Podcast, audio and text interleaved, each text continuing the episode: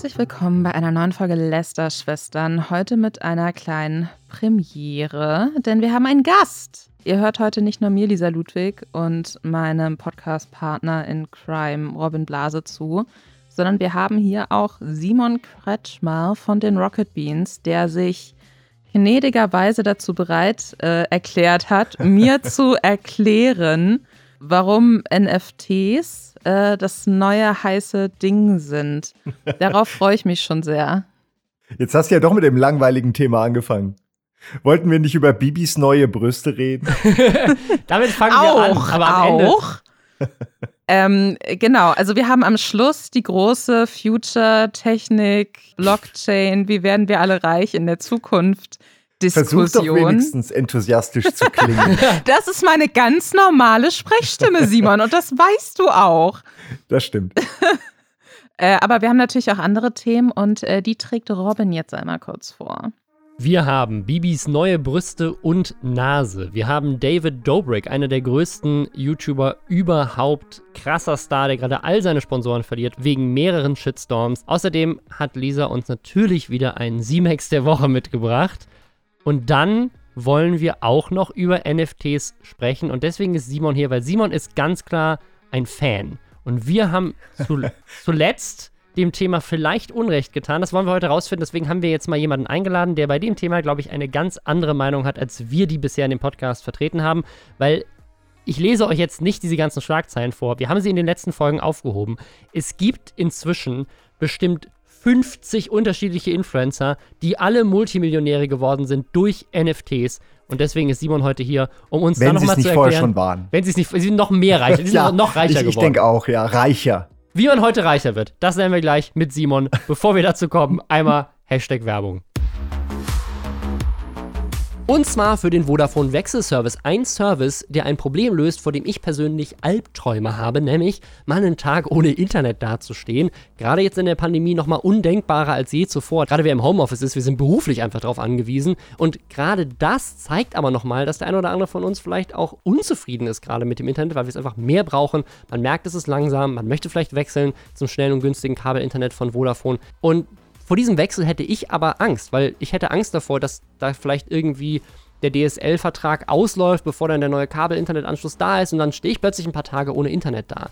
Und diese Sorge nimmt der Vodafone Wechselservice. Der DSL-Anschluss wird erst gekündigt, wenn der Kabel-Internetanschluss funktioniert. Und solange der alte DSL-Anschluss noch läuft, kann man sogar beide Anschlüsse parallel benutzen. Und dafür kriegt man dann von Vodafone noch eine Wechselprämie. Das heißt, die berechnen dir bis zu zwölf Monate lang keinen Basispreis für den neuen Kabel-Internet-Anschluss, solange der bisherige DSL-Anschluss noch läuft.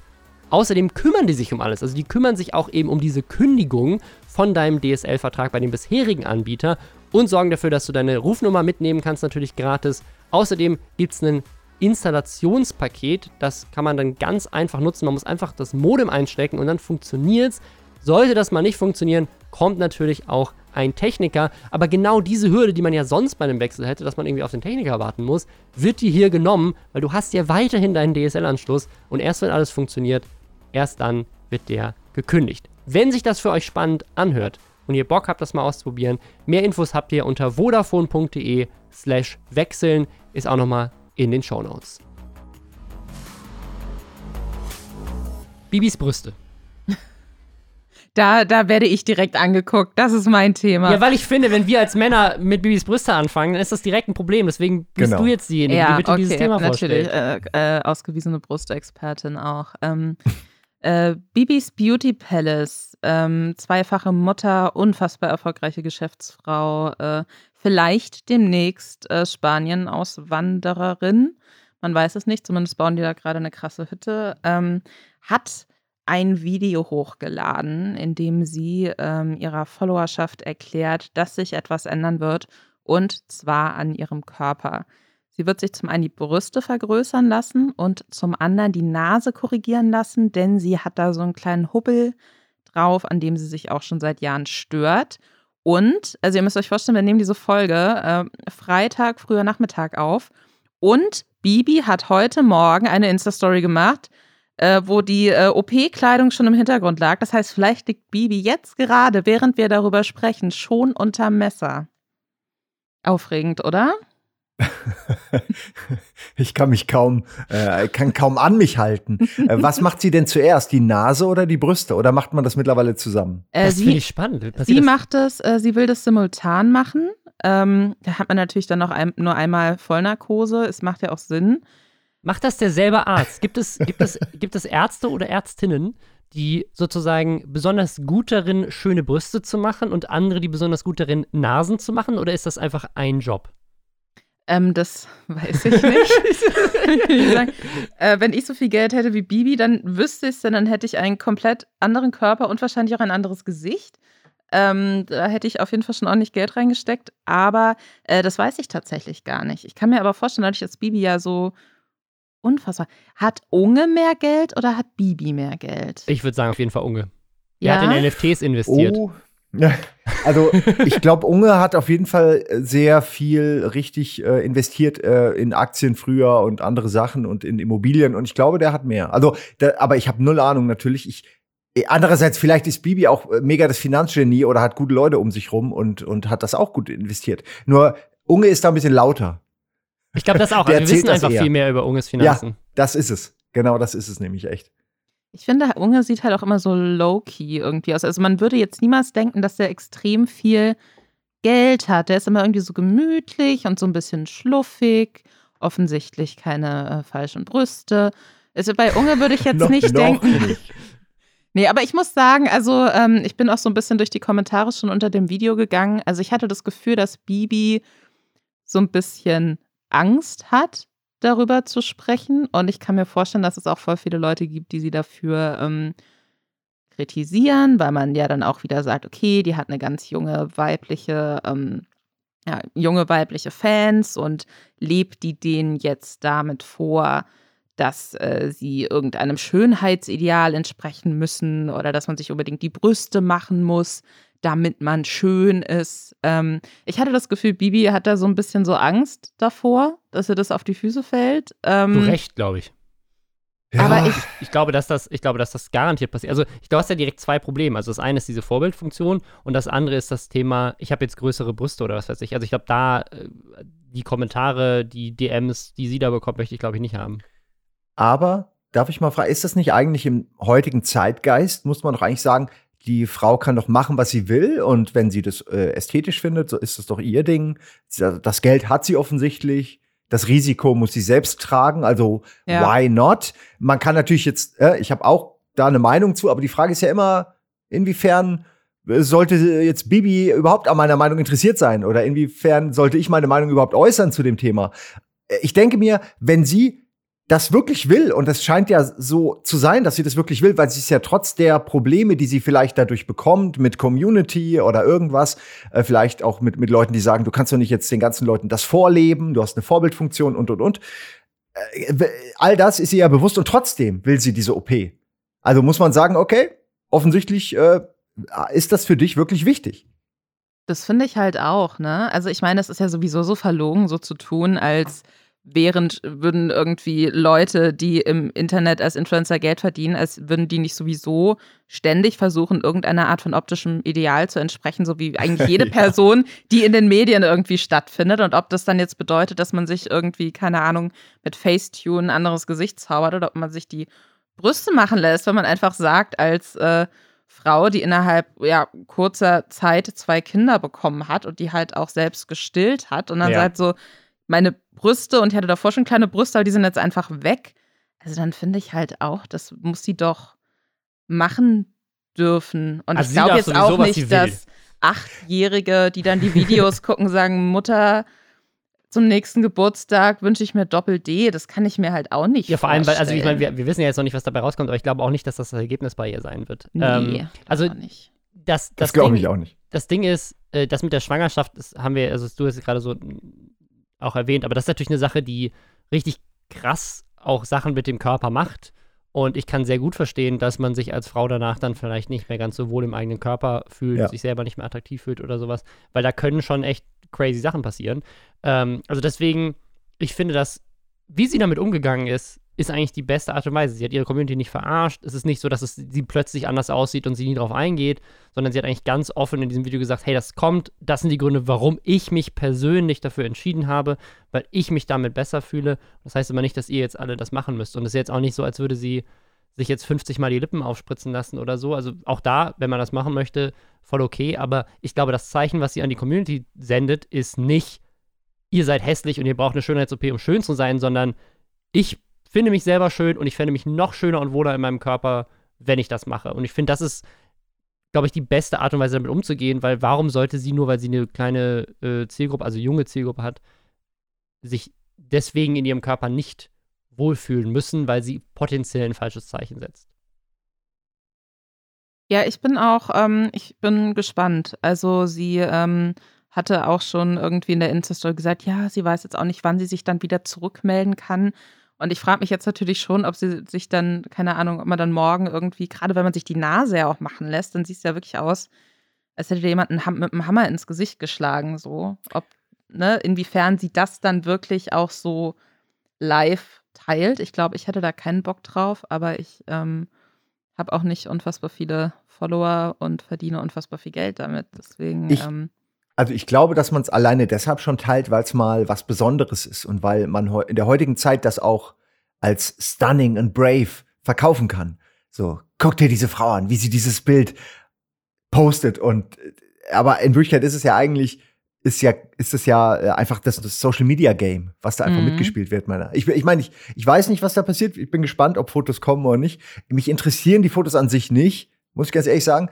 Aber wenn sie es macht, äh, fände ich es auch nur okay. Ich muss nur gerade, wenn sie beides gleichzeitig hat, also Nase und Brüste, dann ist das ja, als wäre sie volle Pulle gegen eine Wand gelaufen. Kann Weil du dann, das ist ja das Gefühl, wenn du aufwachst, muss ganz schön nie, eher niederschmetternd sein. Also glaube ich schon. Da, ähm, davor hätte ich halt am meisten Angst. Also, ja, ich, ich also abgesehen davon, dass äh, ich mich wunderschön finde und richtig geil.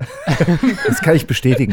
Herzlichen Glückwunsch, äh, Robin. Muss ich sagen, dass, äh, dass also selbst, also ich meine, zum Beispiel, ich, ich habe auch so einen weirden Buckel auf der Nase, ich habe eine ziemlich große Nase, aber ich würde das mich nie trauen, dass, weil ich, also ich habe schon Angst vor Operationen, die quasi ich machen muss, weil ich irgendwie krank bin oder so. Ich würde mich nie freiwillig für irgendwas operieren lassen, weil ich so Schiss davor habe. Deswegen, go for it. Ich bewundere deinen Mut. Also, wenn ich richtig viel Geld hätte, sähe ich jetzt schon aus wie Harald Glöckler. Ich sag's euch, wie es ist.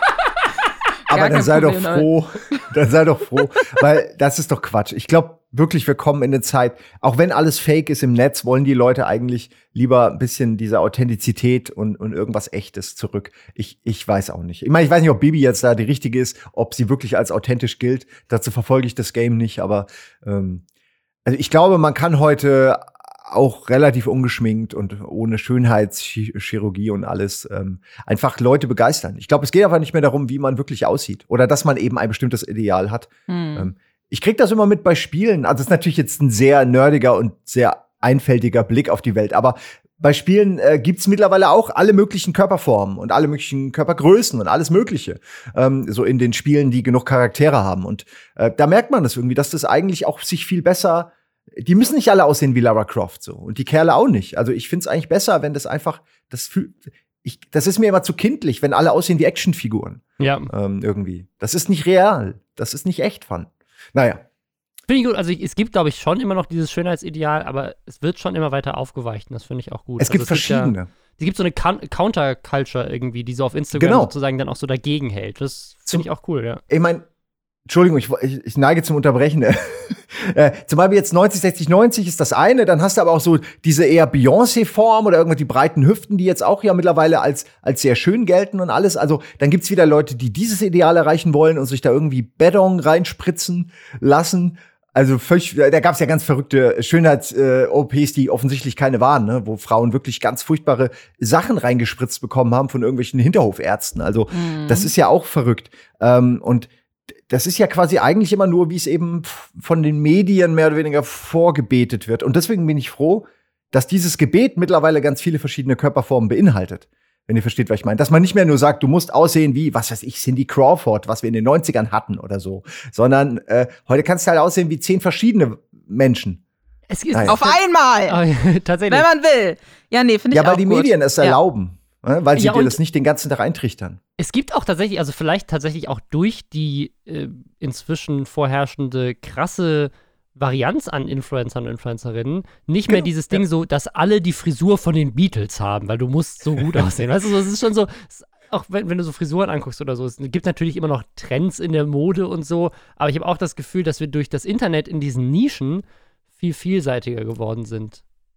Ist so. Wie viele Gruppen gab es denn früher, wo man sich klamottentechnisch, sag ich mal, individualisieren konnte? Es gab vielleicht so was Punkiges oder so, dann gab es die Nerds, aber im Grunde sah alles gleich aus oder so. Also heute hast du so viele verschiedene äh, Gruppierungen, denen du dich zugehörig fühlen kannst und auch optisch anpassen kannst. Also von normal zu Cosplay über die ganzen Musikrichtungen äh, hat man, finde ich, mehr. Also irgendwie. Und dann guckt man an Fuck the World und denkt so, okay, in Berlin sehen alle aus wie Klischee-Hipster und fährt nach Kreuzberg und dann ist es da auch wirklich so. Genau.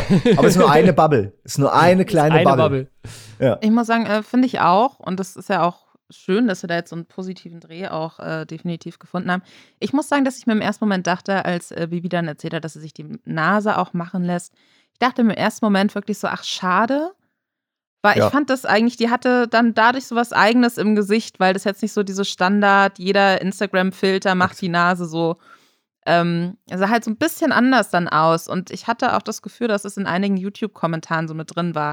Und dann ist am, bleib, am Schluss bleibt natürlich trotzdem stehen, wenn sie sich damit nicht wohlfühlt, dann kann sie mit ihrer Nase machen, was sie möchte und wird da sicherlich auch den bestmöglichsten Chirurgen in Düsseldorf dafür oder Chirurgin äh, in Düsseldorf gefunden haben dafür. Ähm, aber ja, ich bin gespannt. Ich bin auch gespannt, wie sie im Nachhinein damit umgeht, weil sie schon angekündigt hatte, dass sie dazu dann auch ähm, so größere Videos auch noch machen wird, wo sie halt Fragen beantwortet. Und ich glaube, dass sie versuchen wird, da die Achtjährigen auch gedanklich mitzunehmen.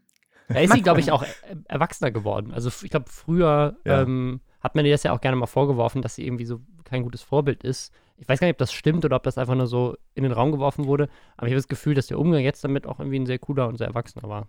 Vielleicht ist auch jemand, der gerade ranwächst, 19, 20 ist, vielleicht ist der auch einfach kein gutes Vorbild. Vielleicht ist das auch einfach zu viel verlangt von jemandem, Mm. der gerade äh, ranwächst. Also wir, wir setzen das immer von jedem voraus, als ob jeder, der zufällig bekannt wird, sage ich mal, oder es drauf anlegt und es schafft, als ob der automatisch dann in diese Vorbildfunktion reinwachsen würde.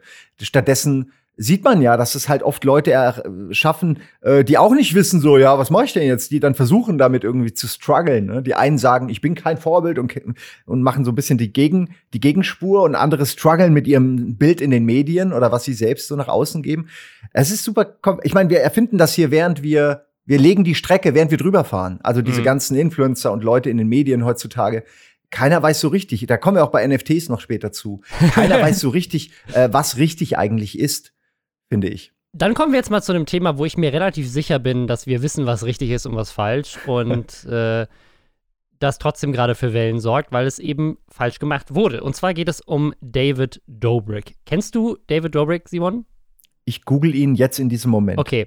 Der David Dobrik ist eigentlich bekannt geworden durch Vine, ist einer der größten Stars in den USA, wird teilweise so ein bisschen auch verglichen mit Jimmy Fallon von dieser Generation. Also, dass er, der hat auch so einen Podcast, der heißt Views, ähm, der auch auf YouTube, glaube ich, haben die jetzt angefangen mit Videopodcasts und hatten innerhalb von einem Tag eine Million Abos, bevor sie das erste Video hochgeladen haben. Der ist riesig auf allen Social Media Kanälen, hat mit, ist auf YouTube ganz, ganz groß geworden mit Kam einem von Format. Sehe ich Genau, gerade. kam von Wein, genau. Und der hat ein Format gemacht, das hieß Vlog Squad. Äh, ein Format, was inzwischen auch äh, vielfach kopiert wurde. Äh, also eine Idee, quasi, ich caste mir Leute zusammen. Ne? Also teilweise, weiß nicht, wie viel davon wirklich Casting ist und wie viel davon auch einfach echte Freunde sind. Aber er hat quasi so, einen- so einen Stamm aus unterhaltsamen, verrückten Menschen um sich herum gesammelt und mit denen dann quasi so die perfekte Freundesklicke. Es ist so als, als inszenierte. Daily Vlog. Ein bisschen, genau, ein bisschen wie die Rocket Beans, nur mit mehr verrückten Sachen. Also, dass sie, keine Ahnung, die Türen von seinem Tesla abfahren oder äh, den, Oh, Freunden, shit. den, den Freunden die Augen verbinden und dann äh, eine, eine Tarantula auf ihre Brust setzen und dann nehmen Okay, sie ja, die, ich verstehe. so, also ganz verrückt. Ja, Was ja. man so macht Pranks. unter Leuten, die sich wirklich gut verstehen. Genau, also, also die machen, also es ist Einem wirklich so die eine Beine Mischung. brechen. Dann haben wir gelacht. Du, du, du sagst es, aber es kommt nah ran. Also es geht wirklich darum zu sagen, wir, wir versuchen das Extreme immer zu machen, versuchen Pranks unter uns als Freunden aufs Maximum zu provozieren und sind aber irgendwie so, ich glaube, das, was sich so jedes 14-, 15-jährige Kind irgendwie wünscht, so von, so bin ich im College. So, ja, ich habe dann so eine geile Freundesklicke und wir machen also quasi so die moderne TikTok-Variante von Friends, so ein bisschen. So, wir, wir hängen den ganzen Tag zusammen rum, rum, machen verrückte Sachen, sind richtig reich. Niemand leben- weiß genau, wo das Geld herkommt, Genau. wie bei Friends. wir trinken den ganzen Tag, haben, sind alle super attraktiv und leben in Kalifornien in der Villa. Also das ist so, ähm, nur, nur halt, dass Friends die New York-Variante davon ist und die erwachsenere. Aber sozusagen, das ist so ein bisschen, glaube ich, der Spirit von David Dobrik und diesem Vlog-Squad gewesen. Und die haben natürlich immer wieder übertriebene Sachen gemacht. Und David Dobrik ist damit zum Star geworden. Jetzt inzwischen eigentlich nur noch auf TikTok. YouTube hat er sich so ein bisschen wegentwickelt. Und jetzt kommt aber in letzter Zeit immer mehr Dreck raus aus diesem Rock Squad, weil viele aus diesem Rock Squad inzwischen ihren eigenen Weg gegangen sind, nicht mehr Teil dieses Casts sind. Er ist ja auch gar nicht mehr Mhm. auf YouTube damit aktiv. Das heißt, es hat sich so ein bisschen auseinandergelebt und da hat sich jetzt über die Zeit sowas angespart. David Dobrik, muss man sagen, ist unendlich reich, hat unglaublich viele Sponsoren, äh, auch in seinem Podcast zum Beispiel, hat inzwischen eine eigene App gegründet, die mit 100 Millionen Dollar bewertet wurde. Eine App, die nichts anderes ist. Also ich, ich pitch dir jetzt mal diese Idee, Simon, Ja. und du kannst mir sagen, ob du mit deinen Bitcoin-Millionen da rein investieren willst. Okay. Die Idee ist Instagram, aber ohne Filter. Das heißt, du kannst nur, nur echte Fotos hochladen, keine Filter. Also quasi Okay. wieder, also Okay. rever Reverse Instagram. Und die Fotos werden nicht sofort gepostet, sondern erst nach 24 Stunden. Und was soll das bringen? Also, ich meine, was genau bringt dieser Das 24 Weiß Stunden? ich nicht, aber es ist 100 Millionen Dollar wert, also frag nicht. Ähm, also die Idee ist, denk- glaube ich, so ein bisschen, ja. es hat angefangen mit einem Instagram-Account von ihm, der hieß ähm, äh, David's Disposables. Die Idee war quasi, wir nehmen den Spirit von so, so den alten Polaroid-Fotos, also dass du quasi auf einer Party ein Foto machst und dann wird das ausgedruckt und am nächsten Morgen, nachdem du wieder nüchtern bist, guckst du es dir Ah, an. Und die Idee war verstehe. quasi bei seinem Instagram-Account, ich mache Fotos auf einer Party ohne Filter, einfach ich echt besoffen mit meinen Freunden und am nächsten Tag wird das Foto automatisch hochgeladen, dann sehe ich, oh shit. Das war so Ja. der Gedanke. Und Das das, haben sie Idee, jetzt da muss man- gemacht. Da muss man quasi äh, entweder lang durchmachen oder früh äh, aufstehen, um eventuell noch mal die Fotos durchzusichten, ob da nicht eventuell irgendwie äh, schlimme Dinge dabei sind und die noch zu löschen. Also man kriegt so ein Zeitfenster. in Ja, ich weiß, ich weiß nicht, ob das, also ob wirklich der, der Witz auch ist, dass du es gar nicht löschen kannst. So. Es geht nach 24 Stunden online. Aber Ich, ja, es funktioniert sicher. Das, das Dumme ist, äh, alles, was diese Social Media Kanäle heute brauchen, ist einen großen äh, Pusher, ein, ein, der das antreibt, Leute darauf lockt und dann ein, zwei Veränderungen an dem sonst üblichen Schema. Und ich meine, das sind zwei Veränderungen. Ich würde sagen, die Kernzielgruppe sind wirklich Leute, die viel Quatsch machen. Also es passt schon so zu dem, was er sonst auch macht, wenn ich das sehe. Ähm, ja, also Ja. ich sag mal so, äh, wenn er jetzt mit Bondly, das ist so ein Krypto-Zwischending, wenn er mit denen zusammen, äh, Logan Paul macht viel mit denen. Wenn er jetzt mit Bondly zusammen irgendwas machen würde, äh, würde ich wahrscheinlich schon in den Coin investieren. Es sei denn, ihr sagt mir gleich, ja, was der Typ gemacht Genau, hat. das Ding Weil ist, dann würde ich vielleicht mehr, das nochmal überdenken. weil er ist rausgeflogen, beziehungsweise zurückgetreten. Äh, und alle Investoren oder zumindest die größten, die teilweise halt 20 Millionen reingeballert haben, haben gesagt, wir werden alles Geld, was wir an Profit aus dieser App irgendwann mal rausziehen, sofort spenden ähm, an wohltätige Organisationen, die sich zum Thema sexuellen Missbrauch äh, einsetzen. Er hat all seine Sponsoren verloren von seinem Podcast, also größtenteils viele auf jeden Fall. Ähm, und Also EA unter anderem. Genau. Ähm, was gab's noch? ich glaube HelloFresh, äh, also die ganzen, so die ganzen Marken, die ihn so sponsern in den USA, sind alle raus. Ähm, ein paar haben sich nicht dazu geäußert, aber ja.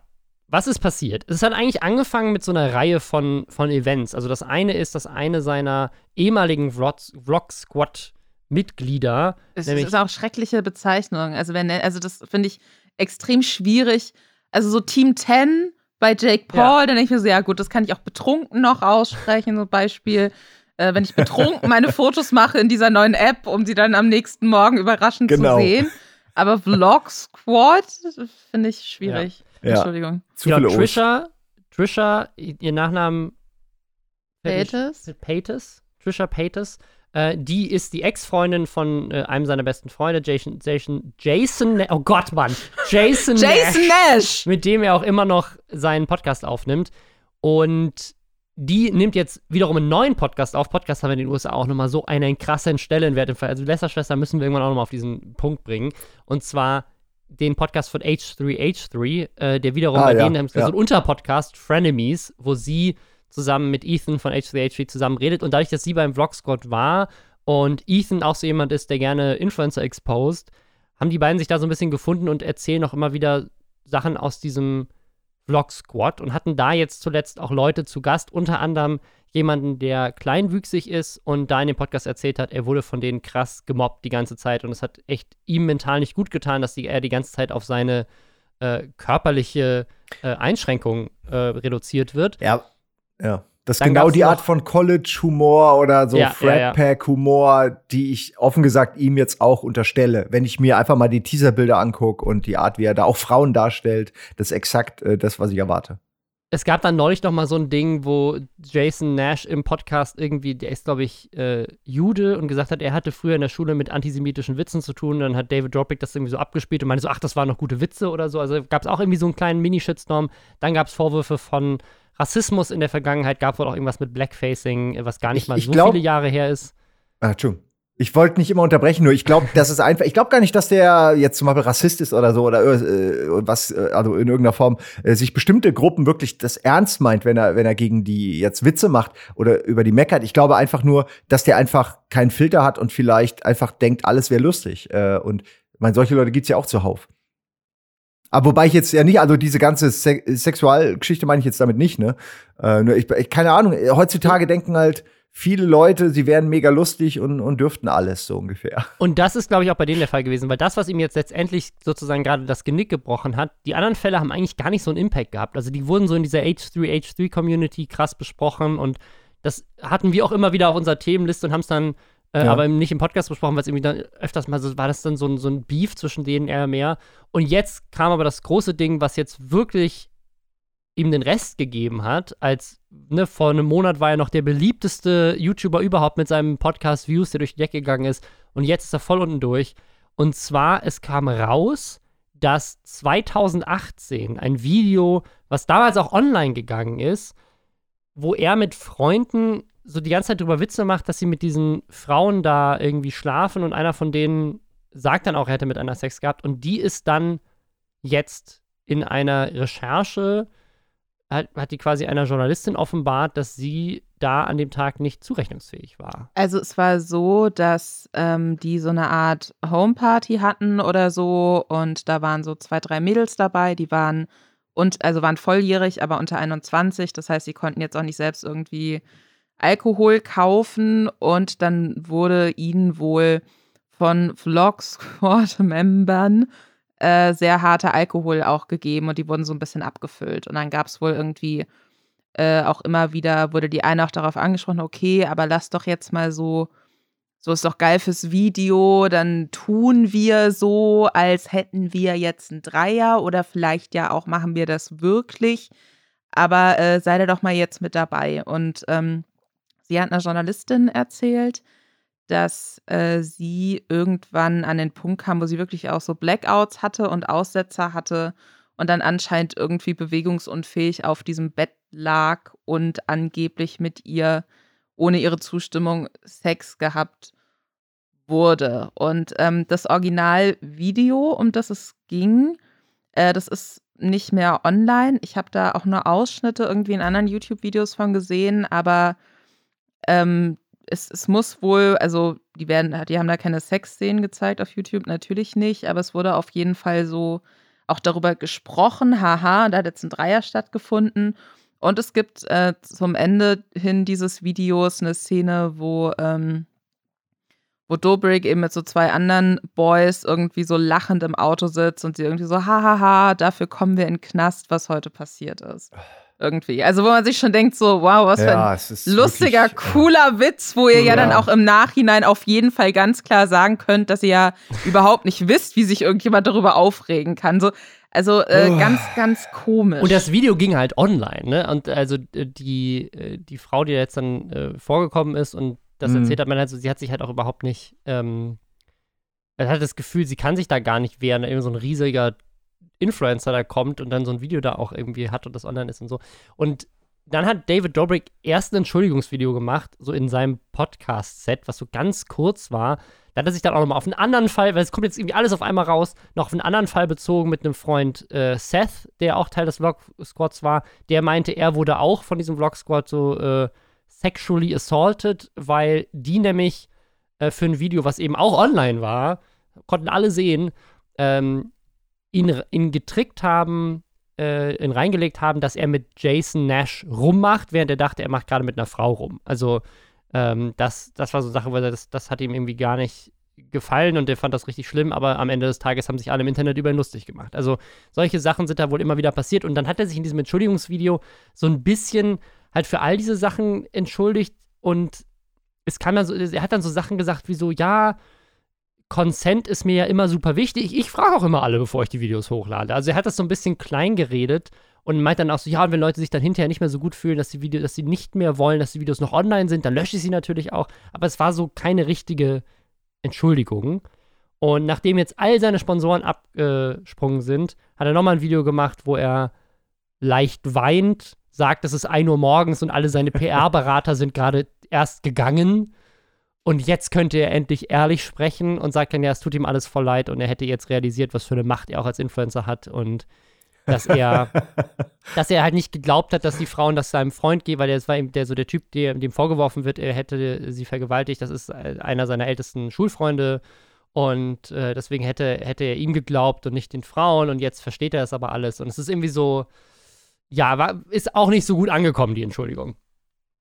Was ja. ich ähm, an dieser Geschichte auch generell so ein bisschen, ähm, also auch für mich überraschend fand in diesem Interview mit, mit der Frau, hatte die auch erzählt, dass äh, sie die YouTuber vorher gar nicht kannte und dass sie da irgendwie so über Umwege gefragt wurde, ob sie da nicht bei so einem Dreh mit dabei sein will.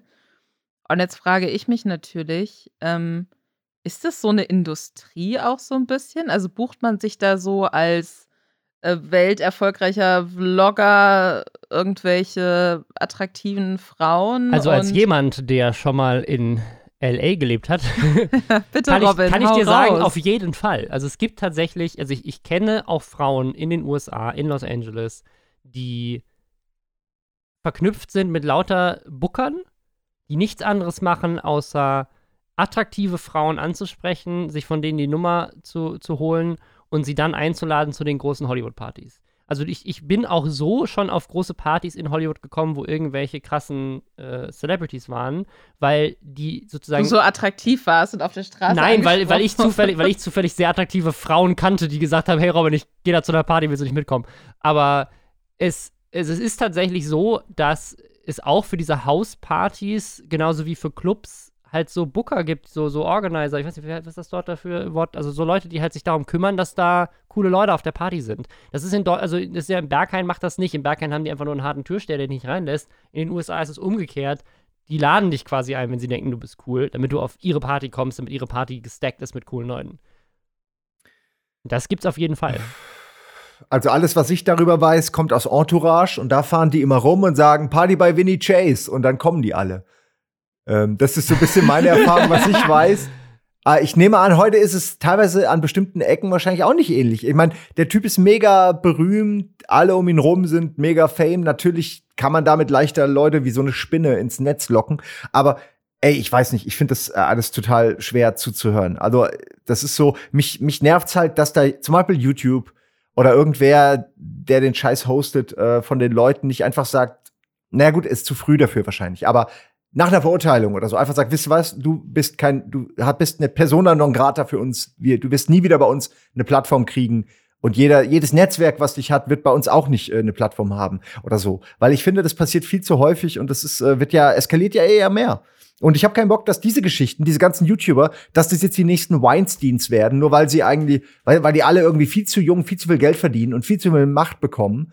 Äh, und das ist einfach so. Die, die, die sind dumm, also nicht dumm, aber die sind in dem Fall einfach zu früh zu reich geworden und zu arrogant wahrscheinlich und dann äh, nutzen die das einfach aus, weil sie denken, die Frau soll die Fresse halten, ich mache sie gerade berühmt oder so. Die, die, irgendeine Rechtfertigung findet man da immer. Also, denke ich mir in diesem Fall. Äh, ich weiß es nicht, aber mich macht das echt wütend. Aber ich, ich weiß auch zu wenig darüber jetzt, aber was, was ihr so erzählt, klingt ja wirklich nicht gut. Und ich wette, das ist wieder mal nur äh, die Spitze des Eisberges.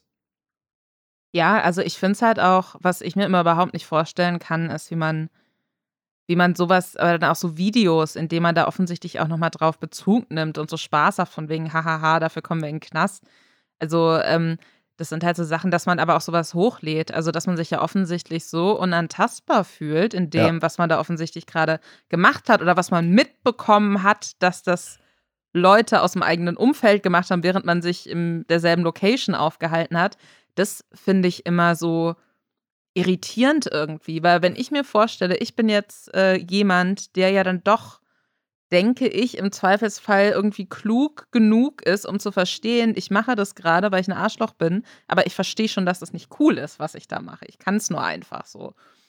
Ähm, dann würde ich damit ja nicht noch hausieren gehen. Und das finde ich wirklich immer, sowas, sowas verstehe ich einfach nicht. Und da bin ich auch wirklich gespannt, wenn man jetzt auch sieht, wie ja auch wirklich einfach diese ganzen Sponsoren abgesprungen sind. Ich bin gespannt, wie sich das jetzt weiter entwickelt, ob da noch mehr Geschichten rauskommen, ob man dann noch andere große Leute wird fallen sehen, weil ja, ich glaube, das ist wahrscheinlich echt ein guter Vergleich auch mit Weinstein und so. Überall, wo halt viel Macht und viel Geld und viel Abhängigkeitsverhältnisse dadurch sind, wird mhm. auch ähm, wahrscheinlich sowas schon mal vorgefallen sein. Ja. Und dann ist natürlich die Frage, wie gehen dann auch die Plattformen damit um, über die diese, die natürlich auch von diesen Leuten profitieren aber über die die Leute natürlich auch den Großteil ihrer Kohle dann irgendwie machen. Ich bin auch ja, sehr gespannt. Also TikTok ist ja da, äh, gibt es doch gar nicht solche Fälle, wo man drüber reden könnte. YouTube hat in der Vergangenheit dann immer gesagt, so ja, wir beobachten das und äh, haben da ein Auge drauf. Aber ich glaube, wirklich passiert ist da noch nie groß was. Ähm, aber jetzt gerade in dem Fall, ich glaube, dass YouTube auch sehr wehgetan hat, ihn an TikTok zu verlieren. Mal gucken, ob, die, ob da deswegen Konsequenzen draus gezogen sind. Ich, werden, ich bezweifle es. Von TikTok bezweifle ich auch. Bei YouTube könnte ich mir das durch Druck noch eher vorstellen. Bei TikTok wüsste ich gar nicht, ob das überhaupt schon jemals passiert ist, äh, dass da jemand seine Plattform verloren hat oder so.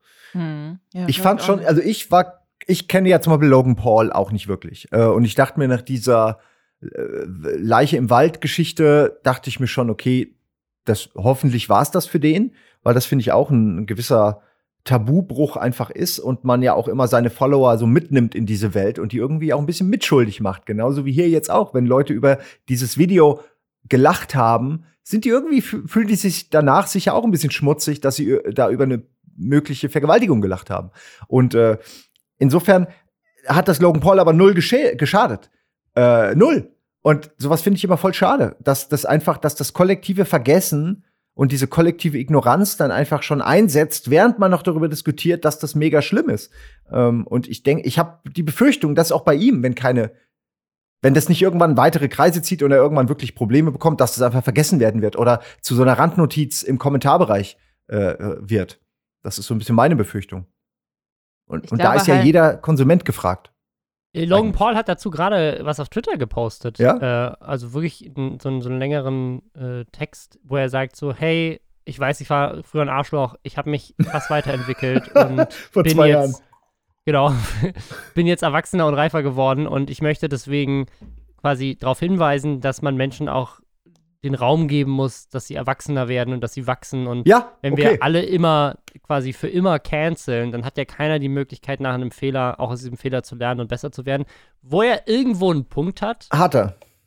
Aber trotzdem. Ja, ja. Ähm, dazu wollte ich gerade was äh, sagen. Ähm, die Sache ist, ich finde es total wichtig, dass es Raum gibt, um, um sich zu bessern. Weil, also ich glaube, gerade wenn Leute sehr jung schon sehr berühmt werden. Also ich habe auch extrem viele dumme Sachen gesagt und geglaubt mit ja. 18, 19, 20 so ja. und bin sehr froh, dass ich, äh, dass ich da deutlich reifer geworden bin und überlegter und klüger. Ähm, so, ich glaube auch, dass es Raum geben muss, dass sich Leute ähm, bessern können, dass Leute verstehen können, warum Sachen scheiße sind.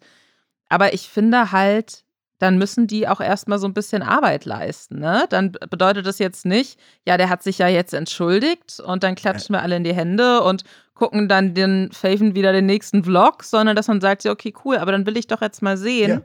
was sich da jetzt verändert und was dein Reifungsprozess ist und nimm uns da auch gerne mit in Vlogs, wie du jetzt ein besserer Mensch wirst. Aber so, man hat nicht das Recht darauf, nachdem man sich dann vielleicht auch so krasse Sachen hat zu Schulden kommen lassen oder so mutmaßliche, ne, wissen wir jetzt ja nicht, ob das wirklich passiert ist, mutmaßlich so krasse Sachen mitgetragen hat und vielleicht auch mit ausgelöst hat, dann äh, kann es nicht sein, dass man einmal kurz ein Video aufnimmt, wo man ein bisschen weint und sagt, so meine PR-Berater sind auch total gestresst und äh, ja. bitte, ah. bitte meldet euch bei meiner App an oder so. Also das finde ich halt, da muss eine Leistung erbracht werden erstmal und wenn dann in fünf Jahren klar ist, äh, der versucht da bewu bewusst auch was zu verändern oder versucht vielleicht auch positiv auf andere Leute einzuwirken, ja, okay, cool, dann kann ich mir vielleicht auch wieder ein Video von ihm angucken und drüber lachen. Aber so dieses, nur weil hier, Logan Paul, ganz ehrlich, wie lange war er denn gecancelt? Gab es irgendeinen Zeitpunkt, wo er wirklich gecancelt war? ich wirklich, glaube nee. nämlich nicht. Vielleicht, also er hat ein bisschen seine YouTube AdSense-Einnahmen, glaube ich, verloren und sicherlich ein paar Sponsoren, die eine Zeit lang nicht mit ihm arbeiten wollten, aber das hat er jetzt alles in NFTs wieder wettgemacht. Also. ja, I know. ja, ich. Also, ja, ach, ich, es wurde eigentlich auch viel schon dazu gesagt. Ich muss gar nicht nochmal alles äh, wiederholen. Ich. Ich würde sagen, äh, wir wollen ja ich gleich denke noch über nur eine NFTs Sache noch. reden. Ja. Eine Sache noch. Und zwar zum Thema erwachsen werden, Verantwortung übernehmen, reifen, gehört, finde ich dann, und das hätte ich mir dann gewünscht, gehört dann eben wirklich auch die Eier zu haben, zu sagen, nicht nur, ich entschuldige mich und ich war dumm, ich war ein Arschloch früher, sondern eben auch in dem Fall die Aufmerksamkeit, die man ja auch bekommen hat, mehr noch als vorher durch diese Sache, die mal zu nutzen für was Gutes. Warum nicht? Warum nicht mal einen Spendenstream 24 Stunden für Suicide Prevention machen, wo dann irgendwie äh, eben eine andere Organisation mal ein bisschen Geld verdient mit, mit seiner Fresse? Stattdessen kommt eine Entschuldigung, damit die Sponsoren zufrieden sind und die Leute in den Kommentarbereichen aufhören rumzupöbeln und äh, nichts wird angeboten. Es geht einfach nur wieder mal nur um sich selbst, um Kohle, um Ego, um, ah, das ist aber gemein, weil die alle irgendwie alles immer scheiße finden. Ich möchte nicht, dass immer unter meinem Kommentarbereich böse Sachen stehen. Aber da muss man ja auch mal reflektieren und vor allen Dingen eben, und das finde ich das Wichtige, versuchen, es wieder gut zu machen. Es, die Entschuldigung bedeutet mir persönlich nicht so viel wie der ernst gemeinte Versuch, es wieder gut zu machen. Und da meine ich nicht, dass jemand jetzt Frondienste für, bis Ende seines Lebens leisten muss. Aber wenn da gar nichts kommt, ey, sorry, das ist einfach zu wenig, äh, finde ich. Aber das ging jetzt gar nicht speziell um Logan Paul, nur einfach generell, was diese ganze ja. Entschuldigungsmentalität der Amerikaner auch angeht. Ich will danach eben das, was passiert. Das, die Entschuldigung ist mir eigentlich äh, nicht so wichtig. Naja. Jetzt wollte ich nicht das Thema nochmal aufmachen. Äh, du warst ja schon längst weiter, Rob. Äh, ich, ich überlege gerade, wie wir jetzt, wie wir jetzt rüberkommen. naja, Logan ähm, Paul, NFTs. Ach nee, du wolltest noch andere Themen. Nee, wir haben noch ganz, wir haben noch, noch ganz, ganz viele andere Sachen. Bevor wir da hinkommen, noch einmal Hashtag Werbung.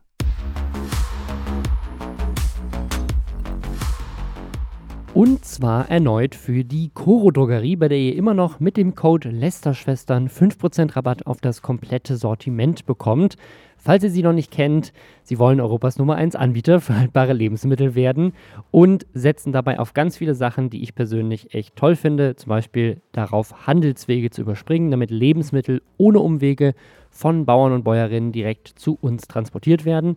Sie setzen auf weniger Verpackungsmüll durch Großpackungen. Ich habe beim letzten Mal schon erzählt, was wir jetzt alles hier in Großpackungen haben.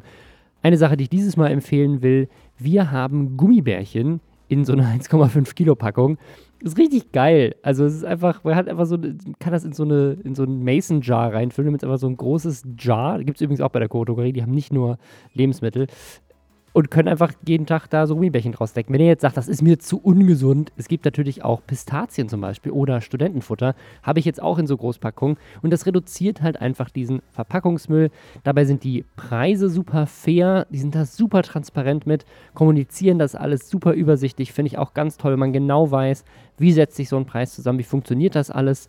Habe ich auch schon mal erzählt, finde ich allein aus wirtschaftlicher Perspektive super spannend und es ist halt einfach fair und deswegen kaufe ich da gerne ein. Und wenn ihr Bock habt, das auch zu tun, guckt mal, was sie so an Produkten haben. chorodrogerie.de, Link ist auch nochmal in den Show Notes. Und da mit dem Code Lästerschwestern gibt es eben 5% Rabatt auf das gesamte Sortiment. Wir warten ja alle geduldig in Deutschland hier auf unsere Impfung, damit wir alle wieder rausgehen können und uns treffen können. In den USA sind die schon um einiges weiter. Also da hat wirklich Biden in kürzester Zeit richtig krasse Leistung gemacht und ich kenne auch mehrere Leute in den USA, die schon geimpft wurden, die in meinem Alter sind und die keine Vorerkrankungen haben. Also wo wirklich echt viel schon passiert. Und trotzdem gibt es natürlich aber auch in den USA, unter anderem durch Donald Trump, eine sehr, sehr große Menge an Menschen, die nicht geimpft werden wollen. Gibt ganz viele Impfgegner in den USA, unter anderem halt bei den Republikanern. Also das ist so ein bisschen wirr da drüben und deswegen gibt es immer mehr Kampagnen, da jetzt die Leute zu überzeugen, sie sollen sich doch bitte impfen lassen. Und da haben sich auch Unternehmen angeschlossen, die gesagt haben, hey, das ist eine coole Kampagne, wir finden das auch wichtig, dann sind die Leute wieder gesund, können wieder in unsere Läden gehen, ist wirtschaftlich für uns sinnvoll und dann haben wir auch ein cooles Image. Unter anderem die US-Donut-Kette äh, Krispy Kreme. So ein bisschen Dunkin' Donuts in anders, sei Krispy Kreme. Und die haben jetzt angekündigt, jeder, der sich impfen lässt, kriegt bei denen einen kostenlosen Donut. Und zwar nicht nur einmal, sondern jeden Tag. Sobald du geimpft bist, kannst du jeden Tag dir einen kostenlosen Donut abholen. Was ja irgendwie eine ganz nette Aktion ist. Aber sie hatten wohl einen kleinen Shitstorm auf Twitter, weil sich dann Leute wieder darüber aufgeregt haben, dass das ja ungesund ist. du kannst es heute aber auch keinem mehr recht machen. Ich meine, die verkaufen nur Donuts. Was sollen sie sonst Ja, machen? Sie haben genau. ja nichts anderes verschenken. Die sind Ah. eh ungesund. Ich finde das auch, ich habe es tatsächlich nur so auf meiner Timeline gehabt, dass Leute sich drüber aufgeregt haben, dass Leute sich drüber aufregen. das passiert auch Leute ich, meinten so, viel, ja, also sorry, aber äh, ich glaube nicht, dass dieser eine Donut einen jetzt irgendwie mehr umbringt als Corona oder so. Also das ähm, finde ich auch absurd und es zwingt einem ja auch niemand diesen Donut auf. Also ich kann mir jetzt nicht vorstellen, dass ähm, Personen, die sich ansonsten niemals ungesund ernähren würden, nur weil sie jetzt ein Donut dann umsonst bekommen pro Tag, urplötzlich komplett zusammenklappen mit ihrem Healthy Lifestyle und dann so vor, einfach so körperlich sich komplett aufgeben. Das äh, kann ich mir einfach nicht vorstellen. Ich glaube, es gibt ähm, andere Probleme beim Gesundheitssystem und auch bei der Ernährung in den USA äh, als einen kostenlosen Donut am Tag. Ich lese, ich lese mal einen negativen Tweet vor. Es ist tatsächlich von einem vom verifizierten Twitter-Account. Krispy Kreme offering free donuts for getting vaccinated is like Marlboro offering free cigarettes for getting a flu shot. We have an obesity epidemic in this country that is killing us. Corporations that write the COVID 19 vaccine as a marketing ploy for junk food is terrible. Also, es ist so, als würde man Marlboro-Zigaretten für ähm, das Impfen gegen die Grippe verteilen. In den USA sterben ganz viele Menschen an Übergewicht und jetzt kommen auch noch Unternehmen und nutzen Corona als Marketing, um ihren Müll noch mehr den Leuten reinzudrücken als eh schon. Ich verstehe die Kritik, aber gleichzeitig, also ja, aber ist doch gut. Sie machen in dem Moment Marketing für eine positive Sache. Sie verkaufen nun mal Donuts. Da müsstest du eher die Firma als solches schon scheiße finden und nicht die Aktion. Das ist ihr, der, der Chris, die sagen, das ist ihr Businessmodell, das Donuts zu verkaufen. Und ja, sie nutzen es natürlich für Marketing ohne wahrscheinlich große Kosten, aber wenn am Ende des Tages sich irgendwie drei Leute mehr impfen lassen, weil sie einen Donut kriegen, dann sind das drei Leute, die vielleicht weniger an Corona sterben. Oder andere Leute gefährden. Oder andere ne? Leute Das gefährden. muss man ja auch sagen. Also es ist mal wieder so ein Twitter-Ding, wo Leute sich aufregen über etwas, was eigentlich Ja. Also ja, es ist, ja, Donuts sollte man nicht jeden Tag essen, aber ich glaube, Leute, die sich nur deswegen impfen lassen, weil sie dafür einen kostenlosen Donut bekommen, sind eh nicht die Leute, die die vernünftigsten Entscheidungen in ihrem Leben treffen. Ja, und Twitter generell ist ja schon ein Problem an sich als Plattform, weil Konsens nicht vermarktbar ist. Das heißt, auf Twitter ist nur der Diskurs wirklich profitabel, sage ich mal. Nur wenn wirklich was passiert, wenn Leute sich aufregen, diskutieren. Und äh, bei dem Thema gibt es eben so viele geile Ansatzpunkte. Ne? Ein Donut reicht nicht, um, um dick zu werden, äh, aber gleichzeitig äh, ist es kontraproduktiv, weil äh, vielleicht Leute mit, mit mehr äh, Körpermasse vielleicht anfälliger sind für exakt die Krankheit, die sie da äh, heilen wollen. Äh, es ist also total, also eigentlich lustig. Ist eigentlich nur so ein Sturm im Wasserglas, meiner Ansicht nach. Und eine gute Idee, um ein bisschen Werbung für sich zu machen. Ähm, ich finde es aber, wie gesagt, eigentlich ganz interessant, welche, welche Blüten das treibt, äh, diese ganze Impfgeschichte und alles. Und In den USA, naja, meine, meine Oma hätte gesagt, mit Speck fängt man Mäuse. Also du kriegst halt einfach solche Leute, die, die bei Dunkin' Donuts ernsthaft sich eine Impfung holen würden oder beziehungsweise die sich äh, impfen lassen würden, um bei Dunkin' Donut einen Donut zu kriegen, die kriegst du damit halt. Also andere halt nicht. Jeder, der ein Steak will, den kriegst du nicht mit dem Donut. Aber ich finde es halt interessant, dass die sowas anbieten. Aber irgendwie ist es vielleicht eine smarte Idee. Ich, zumindest hat's geholfen, äh, um die Marke äh, ein bisschen hochzubringen, oder? Ich musste mir so vorstellen, wie sie irgendwie, keine Ahnung, in so einem Meetingraum saßen, haben sich das überlegt. Da ja. so, da kann niemand was dagegen sagen. Das ist eine nette Idee. Und dann so einen Tag ja. später dann dieses äh, Meme aus Community, wo Troy äh, mit der Pizza in der Hand äh, hochkommt in die Wohnung und alles brennt und die Situation eskaliert. Äh, so, also das also in den USA ist ja tatsächlich jetzt Krispy Kreme und nicht Dunkin' Donuts, aber in den USA ist tatsächlich dieser Dunkin' Donuts Kaffee richtig krass beliebt. Die lieben alle den Kaffee von Dunkin' Donuts noch mehr als den von Starbucks und so. Und ich glaube, wenn sie stattdessen statt Donuts gesagt hätten, bei uns kriegst du einen kostenlosen Kaffee am Tag Ja, oder weißt so. du, das ist auch schlecht fürs Herz. Auch ja. schlecht, aber das ne? hätte wahrscheinlich... Also da hätte man auch was gefunden, Robin. Gut. Jeder kriegt eine kostenlose Wasserflasche. Ach nee, ist Umweltverschmutzung. Jeder, der Ja, mit einem genau. äh, mit einem Becher vorbeikommt, den man auffüllen kann, äh, der kriegt ein Wasser. Aber nicht in Flint, Michigan, weil das ist giftig. Da gibt's kein Wasser. Also, Scheiße! ja. Ah! Die USA Wälzt ist man auch einfach. damit- Wälzt man damit die Umweltverschmutzung nicht auf die Konsumenten ab, wenn die ihren eigenen Becher mitbringen sollen? Ja, wo kommt denn der Becher her? Da müssen die vorher einen Becher kaufen. Es ist, äh, du kannst endlos diskutieren und, und äh, find, man findet immer was zu meckern. Ich finde, wir haben Twitter durchgespielt. Ja. Wir kennen uns gut aus, auf jeden Fall. Äh, Was haben wir denn noch? Wir haben noch den Z-Max der Woche. Da, da darfst Ah. du jetzt äh, uns erzählen, okay, was ich da google passiert schon ist mal diese Woche. Z-Max. Also Was okay, wir, genau? wir fassen für Simon und für Leute, die vielleicht diesen Podcast neu hören, einmal kurz Z-Max zusammen. Z-Max ist der neue Stern am Shitfluencer-Himmel. Ähm, Z-Max ist äh, quasi eigentlich Fortnite-Spieler, hat irgendwie 600.000 äh, Follower und hat es irgendwie über Nacht geschafft, der neue Reaction-König zu werden. Also nicht der Leute, der nicht er macht Reactions, sondern Leute finden ihn so kacke, dass sie die ganze Zeit auf ihn Ah. reacten. Und das ist ja der neue Treiber von Celebrity heutzutage. Wenn Leute auf dich reacten, dauerhaft, jeden Tag, dann bist du richtig Fame. Und er hat das durch ganz viele unterschiedliche Tricks äh, rausgekriegt, unter anderem, indem er zum Beispiel bekannten Reaction-Streamern beleidigende Nachrichten in die Twitter-DMs schreibt, dass sie dann Ah. halt Instagram. auf Instagram auch, genau. Ähm, Sehr smart. Und, und er hat, also er hat, das hat alles angefangen mit einem Video, wo sie auswandern nach Barcelona. er und seine Freundin. Und er ist irgendwie, aber er ist irgendwie, er sieht aus wie 16, ist aber, glaube ich, Anfang 20.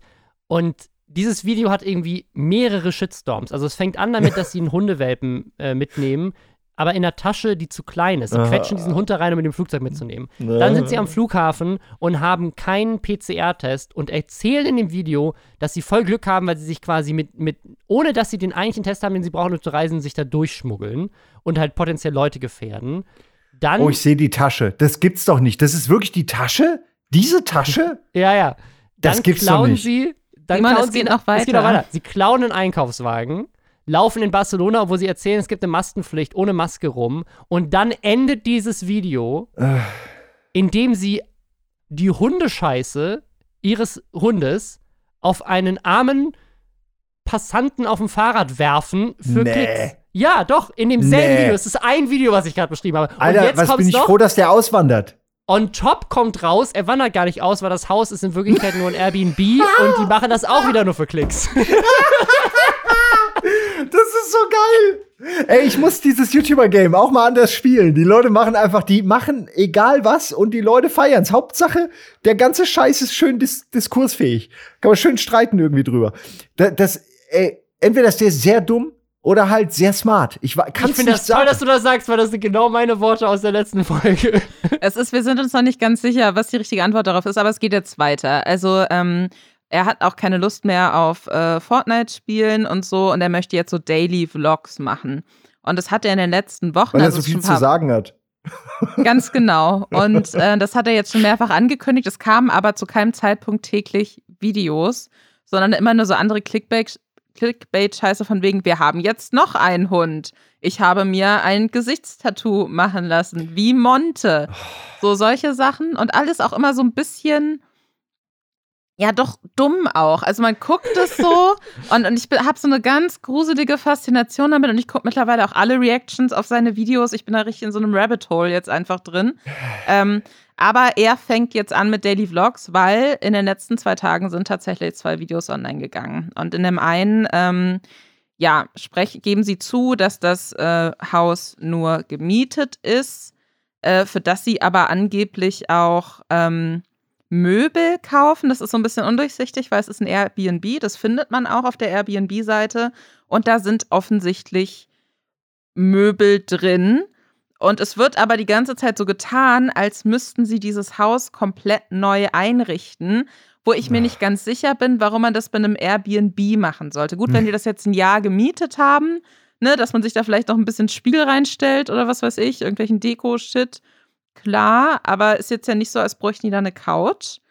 Und der zweite Vlog, und das ist auch wieder richtiges äh, Shitstorm-Material.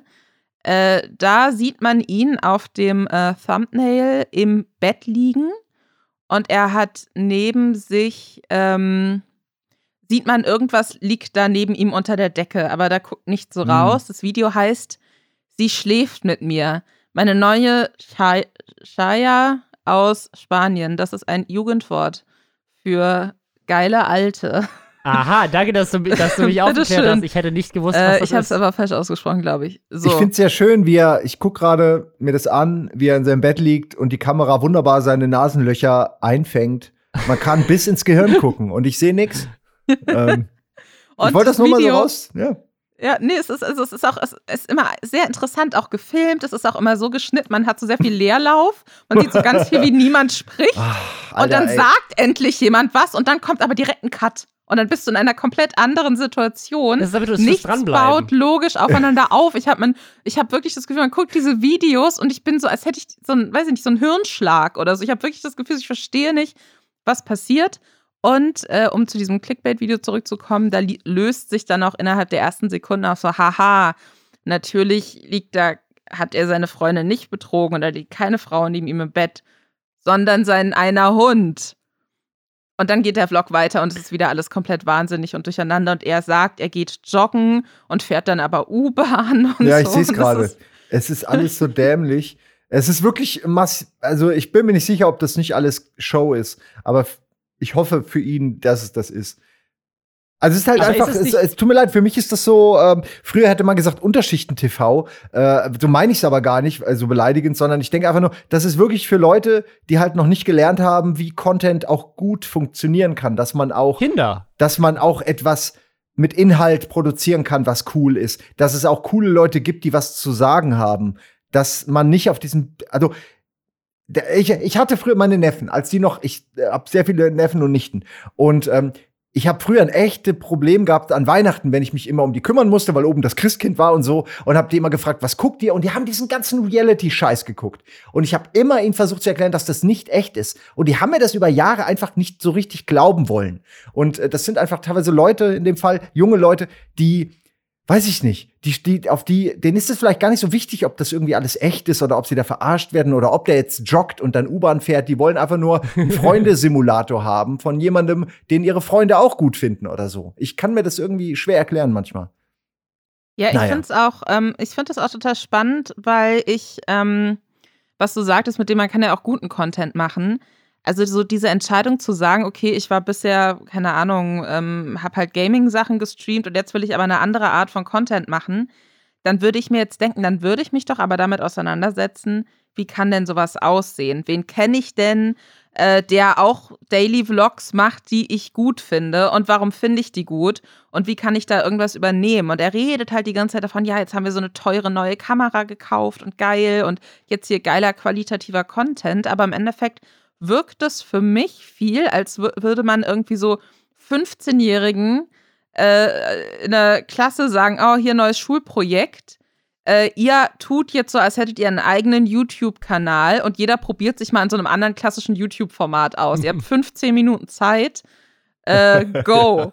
So. Und, und so kommt mir das so ein bisschen vor. Und das finde ich wirklich ähm, ja. Ganz skurril. Und seine Freundin, die auch einen YouTube-Kanal hat, aber weiß ich nicht, 70.000, 80.000 äh, Abonnenten, Abonnentinnen ähm, bisher nur. Die fängt jetzt auch mit Vlogs an. Die hat äh, bisher auch schon so ein Video gemacht, wo sie ganz viele Bilder wiederverwertet, die schon bei Z-Max in Vlogs drin waren. Aber natürlich ohne die ganzen Shitstorm-Szenen und dann einfach noch so eine schöne Melodie drüber gelegt. Und ähm, ich weiß nicht, ob die wirklich glauben, dass sie damit jetzt groß durchstarten. Aber tun sie doch. Tun ja, aber. Das ist so es ja. Das ist es ja. Es funktioniert ja. Oder? Aber ist das, können, glaubt ihr, man kann sich jahrelang ähm, halten damit, dass einfach nur. Leute auf einen reacten? Nee, aber irgendwann also machst du es wie Logan Paul. Du kriegst quasi diese Shitstorm, Shitstorm, holst die damit die ganzen Leute ran und irgendwann fängst du an, Pokémon-Karten zu öffnen und alle finden es geil. Also ich glaube schon, dass es möglich ist, aus so einem Shitstorm was Geiles zu machen. Also ja, ja, ja. Ich glaube auch. Aber da muss ja auch, also ich habe dann halt das Gefühl, da muss der Content halt besser werden, weil wenn ich da nicht jemand anderen noch mit im Bild habe, der mir auch sagt, so warum ist das so geschnitten, werde ich wahnsinnig. Warum sind sie plötzlich ganz woanders? Aber das sagst du als jemand, der mehr als doppelt so alt ist wie die Kernzielgruppe. Das finde ich jetzt gemein, Robin. das finde ich jetzt wirklich gemein. ja, aber also ich ja auch. Das hat ja, also äh, das, die Leute, die die gucken, sind halt 14 oder jünger. Das meine ich, man guckt doch auch solchen, also ich finde, man guckt ja auch gerne solchen Autounfällen dabei zu. Man, man wundert sich einfach, warum das funktioniert, wer das alles ernsthaft konsumiert und selbst ist man ja einer davon. Also ich bin mir manchmal nicht sicher, wie viel von dieser Bubble, die da existiert, Leute sind, die das ironisch gucken. So ein bisschen wie die Telegram-Kanäle von den ganzen äh, Corona-Verschwörungstheoretikern. Äh. Da sind ja wahrscheinlich 80 Prozent Medienleute und Leute, die, die, die einfach nur dabei sein wollen, wie auf dem ja. Schulhof sich ein paar Wahnsinnige prügeln. Ähm, irgendwie. Und das ist teilweise halt schwer auseinander zu dividieren. Und das Komplizierte daran, finde ich, ist, dass es halt Leute gibt, die das nicht wissen, dass da auch viele ironisch und dann nehmen sie diese Zahlen, die da sind, so und so viele ja. Leute gucken das und, und für die ist das, ne, für die sind das alles Fans und dann ist jemand, der eigentlich ein Idiot ist, wobei mit ich ihn jetzt so gar nicht meine, weil ich ihn nicht kenne, aber jemand, der eigentlich nichts kann, äh, hat dann plötzlich äh, Legitimation da irgendwie mehr, mega die Werbedeals einzu und seine quasi seiner Verantwortung nicht gerecht zu werden, über die wir vorhin schon gesprochen haben, die er eigentlich gar nicht, der gar nicht gerecht werden muss eigentlich, ne, wenn man mal ehrlich mhm. ist. Er ist halt, ich finde das, er macht, was er da macht. Meh. Ich finde, das ist schon eine gute Überleitung, weil wir haben ja noch ein großes Thema, was wir ansprechen wollen und wir haben, sind, glaube ich, schon in der Zeit gut vorangeschritten. Und ich glaube, das also viel Geld, dumme Leute, passt für mich auch zu, äh, zu NFTs, weil wir beide sind auf jeden Fall dumm. das ist keine Überleitung, die von mir kommt. Ich versuche das äh, Thema ernst zu nehmen und ich bin sehr ergebnisoffen. Ich auch. Äh, deswegen meine ich ja, wir sind dumm, nicht Leute, die so, das nicht darin investieren. Gut. Wir haben es vielleicht beim letzten Mal so Ach. dargestellt, als wäre es potenziell ein, äh, ein sehr spekulatives Investment. Das ist Aber wir es haben ja jetzt hier einen Experten. das ist es ja. Ich will auf gar keinen Fall den Eindruck vermitteln, das wäre jetzt irgendwie die sichere Geldanlage. Äh, niemand von uns hier ist, äh, ist Finanzanlageberater Berater. Und so sollte man uns auch, ja. also primär als Entertainer, sollte man uns auch in Erinnerung behalten. Ich wollte eigentlich äh, zum lustigen Einstieg einen äh, Tweet vorlesen, den Simon mir vorhin geschickt mhm. hat. Der hat mir sehr gut gefallen. Also zu meinen NFTs äh, müsst ihr euch vorstellen, man äh, kauft damit quasi eine Art Urkunde, eine Art Dokument äh, oder eine, ja, ja, man kauft damit das Recht zu sagen, dieses oder jenes gehört mir und das kann ein Kunstwerk sein, digitales, es kann ein Musikstück sein, es kann ein Tweet sein. Wir haben da gleich noch ein paar Headlines über so die letzten Sachen. Aber äh, hier sehr guter äh, Tweet, beziehungsweise, nee, ist es von Facebook, ein Tweet, der ein, Facebook-Beitrag, und den Facebook-Beitrag lese ich jetzt vor, gefällt mir sehr gut.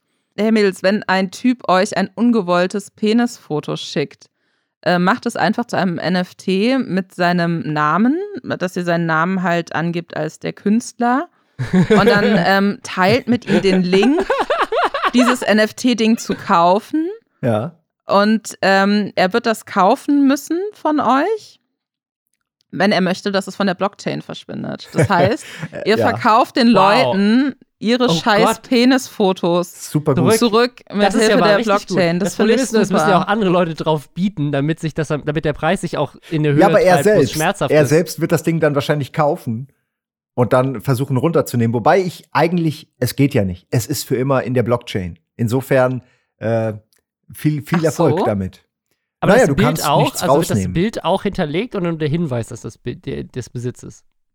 Aber bevor, äh, wir, bevor, wir, in solche Details eingehen, vielleicht noch einmal kurz. Ja. Also, NFTs, Lisa hat es gerade schon beschrieben, ist ein bisschen so, als wenn Bitcoins dir nicht einen Coin geben würden, mit dem du was kaufen kannst, sondern einfach ein Bild, mit dem du, das du dann halt hast und du bist die einzige Person, die es hast. Und unter anderem, wir haben ja mal so ein paar Schlagzeilen gesammelt, einfach nur so aus den letzten zwei, drei Wochen. Eine neue Animation für, von Nyan Cat wurde verkauft als NFT. Logan Paul hat mit NFTs, wo er sich selber auf Pokémon-Karten draufgepackt hat, das war das erste Mal, als wir hier im Podcast drüber gesprochen haben, hat er über 5 Millionen Dollar damit gemacht. In dem Auktionshaus Christie's, also dieses wirklich weltbekannte Auktionshaus, in dem normalerweise physische Kunst verkauft wird, wurde ein NFT-Kunstwerk für 69 Millionen Dollar versteigert. Es gibt einen Audioporno von für 17.000 Dollar und die Person, die ihn gekauft hat, hat dann gesagt, jetzt habe ich die Rechte und jetzt verkaufe ich ihn selber für 260 Dollar weiter, aber verkaufe, also ich verkaufe quasi die Urheberrechte jetzt und jetzt kann jeder sich für 260 davon eine Kopie kaufen. Das waren kaufen. keine Pornostars, das war Azealia Banks, unter anderem die Ach Rapperin. Gucci hat angefangen, virtuelle Sneaker zu verkaufen, aber ich glaube gar nicht als NFTs, aber gefühlt sind die so ein bisschen auf diesen Hype aufgesprungen. Äh, die Time, also das Time Magazine hat angefangen, drei Magazincover als NFTs zu verkaufen. Und jetzt hat die New York Times auch einen Artikel für eine halbe Million verkauft. Also die New York Times, das Time ja. Magazine, Leute, das Auktionshaus Christie's, also das ist ja, ich verfolge Bitcoin ja auch schon sehr lange und das hat sehr lange gedauert, bis jetzt so jemand wie, keine Ahnung, Elon Musk kommt und dem Ganzen so businesstechnisch ein bisschen sagt, so, ha, das ist auch was Ernstzunehmendes oder hier diese Winklevoss-Zwillinge, die man auch aus The Social Network kennt, die irgendwie krass in diesem Bitcoin-Thema drin sind. Aber so wirklich war das ja immer noch so ein Ding, wo Leute drüber gelächelt haben. Und jetzt bei den NFTs ist es so, dass innerhalb von irgendwie gefühlt zwei Monaten die größten Unternehmen, die irgendwas machen, plötzlich alle NFT, also egal was man macht, man hat ein NFT. Und auch ganz viele Influencer. Also Simon, was hat es damit auf sich und wie werden wir damit reich? Eine sehr breit oh, ja, ja, ja, Frage. Ich würde gerne erst mal bei, noch mal bei, okay. ich würde gerne erst noch mal bei Krypto anfangen äh, und noch mal nur ganz kurz noch mal äh, einfach zu Krypto generell sagen, dass es immer wieder Phasen gibt in Krypto. Es gibt wie bei Aktienmärkten auch Bullenphasen, Bärenphasen. Es gibt Phasen, wo alles eher nach unten zeigt, Phasen, wo alles richtig nach oben geht. Bitcoin und die restlichen Projekte in Crypto-Space, die nenne ich jetzt mal Altcoins, nennen wir die normalerweise. Also Bitcoin und Altcoin verhalten sich aber so ein bisschen wie äh, zwei Gefäße, die, die miteinander verbunden sind und dann macht man da zum Beispiel Wasser rein ne? und dann manchmal verschiebt sich aber das Ungleichgewicht und es ist einfach, die Dominanz von Bitcoin ist zu 70, 80 Prozent oder äh, der, der, die Market Cap wird immer größer. Das heißt, das Projekt Bitcoin wird immer größer und saugt natürlich dann auch viel von den anderen Coins ab. Und umgekehrt, wenn Bitcoin sinkt, heißt das meistens, dass viel Geld abfließt, natürlich in echtes Geld, in Fiat Money, sage ich jetzt mal, aber auch in, ähm, in den Altcoin-Markt. Und NFTs sind nur ein weiteres Segment dieses Altcoin-Markts. Also, weil ihr jetzt auch gesagt habt, meiner Ansicht nach falsch, dass äh, über Krypto sich keiner so richtig Gedanken gemacht und das keiner so richtig verfolgt und das nicht so richtig Mainstream ist. Ich weiß noch, das hängt eben immer von diesem Bull Market ab. Sobald wir einen Bull Market haben, Bitcoin neue Hochs erreicht, hast du sofort äh, ganz mhm. viele Leute, die sich plötzlich dafür interessieren. Und wenn es da nach unten geht, hast du ganz viele Leute, die gesagt haben, ich habe schon immer gesagt, es wäre scheiße. Ähm, und dann hast du aber wieder denselben Prozess nach zwei, drei Jahren. Also es ist, äh, es ist wirklich so, dass Bitcoin zum Beispiel auch äh, ein sogenanntes Halvening heißt das, glaube ich, äh, also, ne, äh, also äh, eine Halbierung ähm, einprogrammiert hat, wenn du so willst, in, in den Code, in die Blockchain. Ähm, und das bedeutet, dass es für die Miner, die diese Bitcoins generieren, regelmäßig schwieriger wird, dieselben Menge an Bitcoin mhm. zu bekommen, zu meinen. Und das führt natürlich dazu, dass das Ganze ein bisschen steigt. Einfach als ganz natürliches Incentive, als so eine Art. Weil das Angebot sinkt. Exakt. Weniger neue. Es kostet ja, okay. vor allen Dingen mehr. Es ist so wie im Berg. Ne? Am Anfang kannst du die Kohle oder den Erz, was auch immer du da hast, noch ganz schnell rausholen, weil es dir quasi fast schon am Boden raus rausfällt. Äh, und sobald du aber eine gewisse Tiefe hast, die Adern irgendwie sich verlagern und du kommst nicht mehr so einfach ran, kostet es plötzlich viel, viel mehr. Du brauchst Maschinen, mehr Leute, mehr Zeit. Und so ähnlich ist es eben auch bei Bitcoin. Dasselbe ist nicht unbedingt übertragbar auf den restlichen Altcoin-Markt. Weil da werden wir häufig noch hin und her springen. Weil Bitcoin ist so, wie es ist, verbraucht viel Energie, ist eigentlich eigentlich Quatsch, wenn man es jetzt mal ganz technisch sieht. Es ist eine geile Geschichte, aber eigentlich gäbe es heute schon viel bessere Varianten für eine Art Bitcoin, äh, finde ich. Ähm, Die befinden sich aber letztendlich in diesem Altcoin-Markt. Und äh, NFTs ist, wie gesagt, mehr so eine Spielerei dieses Marktes an sich, basierend auf, und das ist wichtig, diesen drei Plattformen, die es gibt. Also Ethereum, ADA und DOT sind drei verschiedene Plattformen. Zwei von denen haben schon Projekte. Und bevor man ein NFT macht, überlegt man sich, auf welcher Plattform will ich den haben. Und dann kann es, und das ist auch noch wichtig, und dann höre ich auch auf und ihr könnt noch mal Fragen stellen. Es ist ganz wichtig, ich bin auch, erstmal bin ich nicht der Technikprofi. Ich, ich weiß auch nur das, was ich so akkumuliert habe an Informationen. Und gerade in letzter Zeit passiert sehr, sehr viel. Äh, also, was ich meine ist, du, du, man, man erzeugt diesen NFT und er kann eben, das hat Lisa, finde ich, super gesagt, ein Dokument sein und nicht nur ein Bild, weil viele denken, das wäre einfach nur ein Artwork, eine Grafik. Es kann mehr oder weniger ein Dokument sein, eine Datei. Und das macht es natürlich mega interessant, weil, wenn man es da mal weiterdenkt, kann ein NFT alles sein.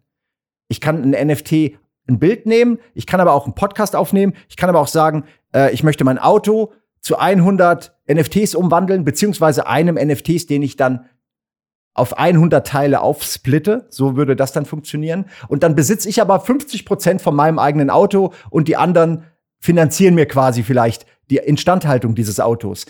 Das ist jetzt eine völlig bescheuerte Idee, die sich nicht durchsetzen wird. Aber das ist nur ein Beispiel, um zu zeigen, wie es funktionieren könnte. Ich besitze ja zum Beispiel Anteile an Rocket Beans. Ich könnte sagen, und ich habe schon drüber nachgedacht, ein, ein, ja, ein Prozent von meinen 20 Prozent, bam, in aufgeteilt 100 NFTs oder ein NFT mit 100 Shares sozusagen. Äh, ich meine, man könnte es probieren. Kann sein, dass das Ding null läuft und jemand dann für 10 Euro 1% von meinen 20% bekommt. Aber es könnte auch sein, äh, dass das halt völlig überbewertet wird und ich plötzlich einfach 8 Millionen krieg für diesen winzigen Teil weil Leute das nicht einschätzen können, wie viel der wert ist. Und das sind so die Möglichkeiten in Zukunft, wenn alles, was ihr habt, alles, was ihr digital macht, kann in irgendeiner Form verwertet werden. Es ist wieder mal so wie YouTube, so wie all die anderen. Ihr habt es ja schon gesagt, dass die ganzen Influencer diese Mittelsmänner mittlerweile gar nicht mehr brauchen. Die Agenturen braucht man nicht mehr. All das ist nicht mehr so notwendig, wenn man schon ein mega, eine mega Plattform ist und seine Freunde sogar schon groß machen kann.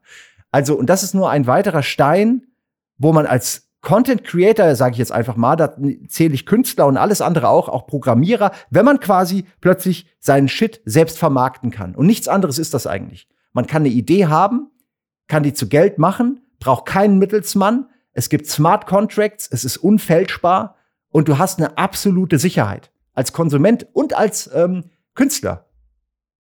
Ich versuche das noch mal ganz kurz in drei Sätzen zusammenzufassen. Viel Spaß. Also, da bin ich jetzt aber auch gespannt, Robin. Bitcoin steigt. Deswegen steigt auch das Vertrauen in Cryptocurrency. Normalerweise ist es so, dass quasi sich dieser Markt aufteilt in Bitcoin, was so die bekannteste Marke in dem Cryptocurrency-Raum ist. Und es gibt auch noch ganz viele Untermarken wie Ethereum oder jetzt eben diese NFTs, die wiederum aber nur eine also ein digitales Konstrukt sind, was auf einer Technologielösung aufbaut. In dem Fall sind das Technologielösungen wie Ether oder wie DOT oder wie ADA, also Technologielösungen, die quasi mit der Technologielösung Bitcoin konkurrieren, die Sehr auf gut. demselben Prinzip aufbauen, aber es irgendwie anders halt lösen, weil Eine- sie andere Feinheiten Es ist super. Du hast alles super gemacht. Ich möchte eine Ergänzung hinmachen. Bitcoin ist eher eine Währung. Ethereum ist eine Plattform. Also Ethereum ist ein Okay. Plattform-Token. Das heißt, du kannst auf Ethereum hunderte Coins basieren darauf. Es ist wie White Labeling. Du hast ein, ein Wie, eine funktionierendes Netzwerk. Genau. Und du kannst Okay. alles darauf bauen. Und NFTs sind zum Beispiel auf Ethereum aufgebaut. Also die laufen wie ein Coin auf dieser Plattform. Es ist mehr so ein bisschen, Krypto ist immer so, du kannst die alles in diese Box reinpacken und rein technisch findet sich immer ein Weg, das dann umzusetzen. Äh, was, was mich halt irgendwie am Anfang direkt so, wo ich mich an dem Thema gestoßen habe, war, dass ich mir dachte, okay, aber was bringt es mir denn, zum Beispiel zu sagen, ich kaufe ein Bild als NFT zum Beispiel und dann habe ich aber einfach nur, also was bringt es mir zu sagen, ich habe das Recht zu sagen, mir gehört dieses Bild, aber in diesen Artikeln dann darüber, dass jemand sehr viel Geld dafür ausgegeben hat, dass er jetzt das Recht zu sagen hat, mir gehört dieses Bild, ist dieses Bild drin und jeder kann sich einen Screenshot davon machen. Also mir fällt es total schwer, mir vorzustellen, was bringt mir das, dass ich das sagen darf? Weil das bedeutet ja Mhm. trotzdem jetzt nicht, dass ich das Urheberrecht zum Beispiel daran habe und andere Leute abmahnen könnte, die das dann auch verwenden. Es könnte es bedeuten. Es muss es nicht bedeuten, aber es könnte aber es das, bedeuten. Genau, okay, dann, bevor du antwortest, meine Frage schließt da genau dran an, weil das, was du gerade gemeint hast mit deinen Anteilen an den Rocket Beans oder mit deinem Auto, das sind Dinge, die ich auch super spannend finde. Ich finde, bei digitalen Gütern ist das noch ziemlich simpel, weil ich kann einfach sagen, so, haha, guck mal hier, ich habe den Beweis mir gehört, dieses Bild. Aber deutsches Urheberrecht zum Beispiel oder auch Gesellschaftsrecht ist ja super komplex. Also könnte ich wirklich jetzt, indem ich ein NFT kaufe, zu einem Gesellschafter der Rocket Beans werden, weil dann müsste ich ja auch ganz viele sozusagen Verpflichtungen und Rechte wahrnehmen, die man als Gesellschafter in Deutschland laut dem Gesellschaftsrecht hat. Und dafür müsste ich ja tatsächlich dann auch eingetragen sein im Handelsregister und so weiter. Das könnte ein NFT ja nicht machen, oder? Das ist wunderbar, dass du es fragst, weil ich, da, da, da sind wir wieder bei dem vorhin schon viel besungenen Wilden Westen, in dem wir uns gerade befinden. Äh, die, wirklich, die Schienen werden wirklich gelegt, werden diese Züge in alle Richtungen lossausen. Also überall, äh, das ist ein bisschen äh, die ICOs vor ein paar Jahren sind auch alle mehr oder weniger schief gelaufen. Also, was ich damit meine, ist, vor ein paar Jahren gab es diese ICOs, äh, war so eine Welle, wo du plötzlich auf Instagram hast du plötzlich Krypto-ICOs angeboten bekommen, die suggeriert haben, hier entsteht eine riesige Firma, äh, investiere in diese Firma. Am Ende haben sehr ICO steht für Initial Coin Offering, also quasi so wie, ja. Genau, hätte ich noch sagen müssen. Im Grunde ging es darum, dass du etwas kickstartest, aber ohne jetzt eine Plattform wie Kickstarter zu benutzen.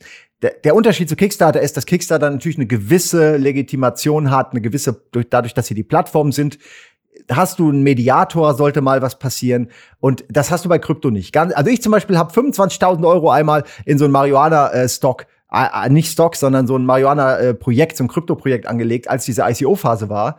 Äh, und habe das komplett verloren, weil die einfach komplett Scheiße gebaut haben von Anfang bis Ende und ihr Geschäftsmodell sich nicht rentiert hat und dann war das halt weg. Ähm, das ist halt diese ICO-Phase gewesen, in der einfach solche Geschichten passiert sind und man einfach nur gehofft hat, dass das Projekt vielleicht legit ist. Seitdem sind aber viele Sachen passiert mittlerweile, muss man sagen. Und NFTs sind so ein bisschen die neuen ICOs geworden, weil, und das ist ja das, was ich anfangs sagen wollte, ICOs äh, mittlerweile auch rechtlich bedenklich sind. Also mittlerweile kriegen viele, die damals ihre Anteile sozusagen verkauft haben oder sowas in der Art gemacht haben mit Krypto, kriegen heute Probleme rechtlicher Natur. Da sind dann diese ganzen Behörden, äh, irgendwann holen die natürlich mit dem Prozess auf und fragen dich, sag mal, du kannst doch nicht das und das, du kannst keine Securities verkaufen. Darfst du gar nicht. So. Also, es kann natürlich gut sein, dass bei NFTs, wenn man jetzt was kauft, was nicht zu 100 Prozent dem Hersteller auch gehört, der dir das verkauft hat, äh, dass da irgendwann äh, eine rechtliche Grundlage geschaffen wird, die es dir problematischer macht, damit was anzustellen oder dich zur Kasse bittet oder oder. Solange es soweit ist, also bis es soweit ist, gelten ja noch die aktuellen Gesetze und da braucht man fast schon einen Anwalt, um mit dem mal zu reden. Was genau ist denn der aktuelle Stand? Weil man kann zum Beispiel die, ähm, also wir hatten darüber schon gesprochen, glaube ich, über äh, via WhatsApp. Wenn wenn ich jetzt was male, kann ich diese Rechte nicht zu 100 Prozent jemandem anderen übertragen, weil das in Deutschland mhm. abgesichert ist. Und da beißt sich natürlich die deutsche oder die europäische Gesetzgebung mit dieser Wilder Westen-Idee von, äh, von Krypto. Und das ist alles, ähm, das ist super spannend, weil man noch nicht sagen kann, wohin sich das entwickelt. Vor fünf Jahren haben die Leute noch gesagt, die ganzen Banken werden Krypto noch ganz schön kaputt machen. Und dann stellst du fest, die haben einfach jahrelang gekauft, äh, während sie gesagt haben, das ist alles Bullshit. Und dann schwenken sie um. Mark Cuban hat vor Monaten noch gesagt, er würde lieber Bananen kaufen als Bitcoin. Jetzt kommt raus, er ist in eine Firma investiert, die seit Ewigkeiten Bitcoins kauft. Also es und mit Krypto handeln wird. Also es ist alles so ein bisschen, man muss auch nicht immer das Getöse der Leute, die dagegen sind, immer so für bare Münze nehmen ich kann mir vorstellen, wenn wir jetzt zum Beispiel über so Firmenanteile sprechen oder so, da verstehe ich dann auch schon, wieso dieses, inwiefern man davon profitiert und sagen kann, das gehört jetzt mir und ich habe Unterlagen, die das beweisen. Ich habe dieses NFT-Ding, das das beweist. Aber was ich auch gesehen habe, und da hattest du mir auch einen ähm, Link zugeschickt, es, es, gibt ja jetzt auch so Apps wie Vivi, Vivi, wie spricht man das äh, aus? Das frage ich mich auch. Ich kannte die auch erst jetzt in diesem Kreis, aber die gab es tatsächlich schon länger, glaube ich. Äh, VE, VE, Vivi, würde ich sagen, ja. Genau, und da geht es ja quasi, wenn ich das richtig verstanden habe, darum, dass man sich so einfach tatsächlich so Collectibles, aber nur digital holt. Also so wie man sich jetzt dann vielleicht früher so eine, keine Ahnung, äh, Geralt aus Witcher-Figur in, äh, ins Bücherregal gestellt hätte, kann man sich jetzt dann halt über eine App als NFT so eine Figur digital ja. holen. Und das ist wirklich sowas. Das finde ich eigentlich ganz cool, muss ich sagen. Ja, aber pass auf. Also ich, ich verstehe auch so Sammelleidenschaft und so total. Und ich muss dazu sagen, ich bin halt auch noch jemand, die gerne richtige Bücher liest und die genervt ist mit E-Books. Deswegen bin ich da vielleicht sowieso gedanklich 500 Jahrhunderte zurück. Aber ich verstehe nicht so richtig, was bringt es mir denn, etwas zu haben, was ja dann doch irgendwie für mich gefühlt davon lebt, dass es haptisch ja sein muss und dass, ne, wenn es nur digital ist und ich nichts weiter damit tun kann. Das verstehe ich irgendwie nicht. Also ich muss dir da in Teilen widersprechen, weil ich habe zum Beispiel sehr viel Zeit meiner Jugend damit verbracht, alle Minipads in Guild Wars zu sammeln, damit ich alle Minipads hatte und zeigen konnte, guck mal, ich habe den mhm. super seltenen Drachen auch als Minipad. Aber das konnte ich halt anderen zeigen in einer gerenderten Spielwelt, wo eine aktive Community unterwegs war und ich diese Minipads, während ich ein Spiel gespielt habe, was mir eh Spaß gemacht hat, an meiner Seite haben konnte. Deswegen ich, also ja, ich verstehe digitales Sammeln, aber ich verstehe es nicht in dem Ökosystem, in dem es aktuell stattfindet. Ich habe zum Beispiel Crypto-Kitties, das haben wir, glaube ich, jetzt ja, auch angesprochen, noch verstanden, weil mit denen konntest du neue Kitties genau. Erzeugen. Äh, äh, züchten. Und das heißt, du hattest, war so, ein, war so, war so spielerisch. Du hattest ein Spielelement, du möchtest sammeln. Die hatten richtig coole Artworks, sind richtig cool designt. Und du konntest in dieser Plattform super easy mit anderen handeln. Du konntest super easy eine, eine andere Katze finden, die coole Features hatte und die mit deiner Katze verkuppeln. Und dann haben die plötzlich kleine Katzenbabys gehabt. Und die konntest du wieder verkaufen. Da konntest du teilweise genau. eine, konntest du eine Katzenfarm aufmachen. Das hat für mich noch Sinn gemacht, weil es irgendwie so ein, so ein spielerisches Element hatte. Aber ich verstimme Lisa zu, was will ich denn mit einer digitalen Figur, ja, die ich niemandem richtig ist, zeigen kann? Das ist der Part, wo sich auch, finde ich, die Konsumenten unterscheiden. Ich persönlich hasse, wirklich, ich hasse und verachte diese ganze Plastikscheiße. Ich hasse es so sehr, dass ich alles, was ich hatte, jemals verkauft habe, ich nehme keine von diesen Merch-Dingern mehr an. Wenn mir einer was schickt, das wird sofort weiter verschenkt. Ähm, ich hasse das. Ich halte das für eine ganz fiese Plage, dass wir alle das Gefühl haben, wir müssen unsere Bude vollstellen mit Scheiße, der unsere Interessen zur Schau stellt. Ähm, ich persönlich denke da einfach, ey, das kostet Geld, Ressourcen, ist Plastik-Shit. Ihr seid, ihr nehmt, macht diesen Konsummist mit. Ihr lasst euch vor den Karren von diesen ganzen Mega-Corporations ziehen und feiert den Mist. Ich kaufe auch keine Schuhe, wenn sie äh, populär sind. Ich, ich mache nichts von diesem Kram mit. Ähm, Welche Schuhe trägst du gerade? Simon? Jetzt gerade kann ich dir sagen, ich trage einfach fucking, ich weiß nicht mal, was das ist. Einfach hier äh, irgendwelche Jack Boots, äh, die ich aber nur habe, weil ich welche haben wollte, die im Winter mir nicht äh, quasi die Füße nass machen und die haben 100 Euro gekostet. Aber wenn ich damit ein digitales Token kriegen würde, irgendein NFT, naja, sagen wir mal ehrlich, wahrscheinlich würde es mich nicht interessieren, weil keiner will so ein Schuh-NFT. Aber um noch zum Thema zurückzukommen, ihr habt gute Fragen, ihr habt wirklich sehr gute Punkte auch gebracht. Ich, ich will auch niemandem, der gerne sammelt, seine Sammelleidenschaft absprechen. Ich sage nur, es gibt zwar unterschiedliche Herangehensweisen. Die einen sagen, äh, ich will das haptisch in der Hand haben.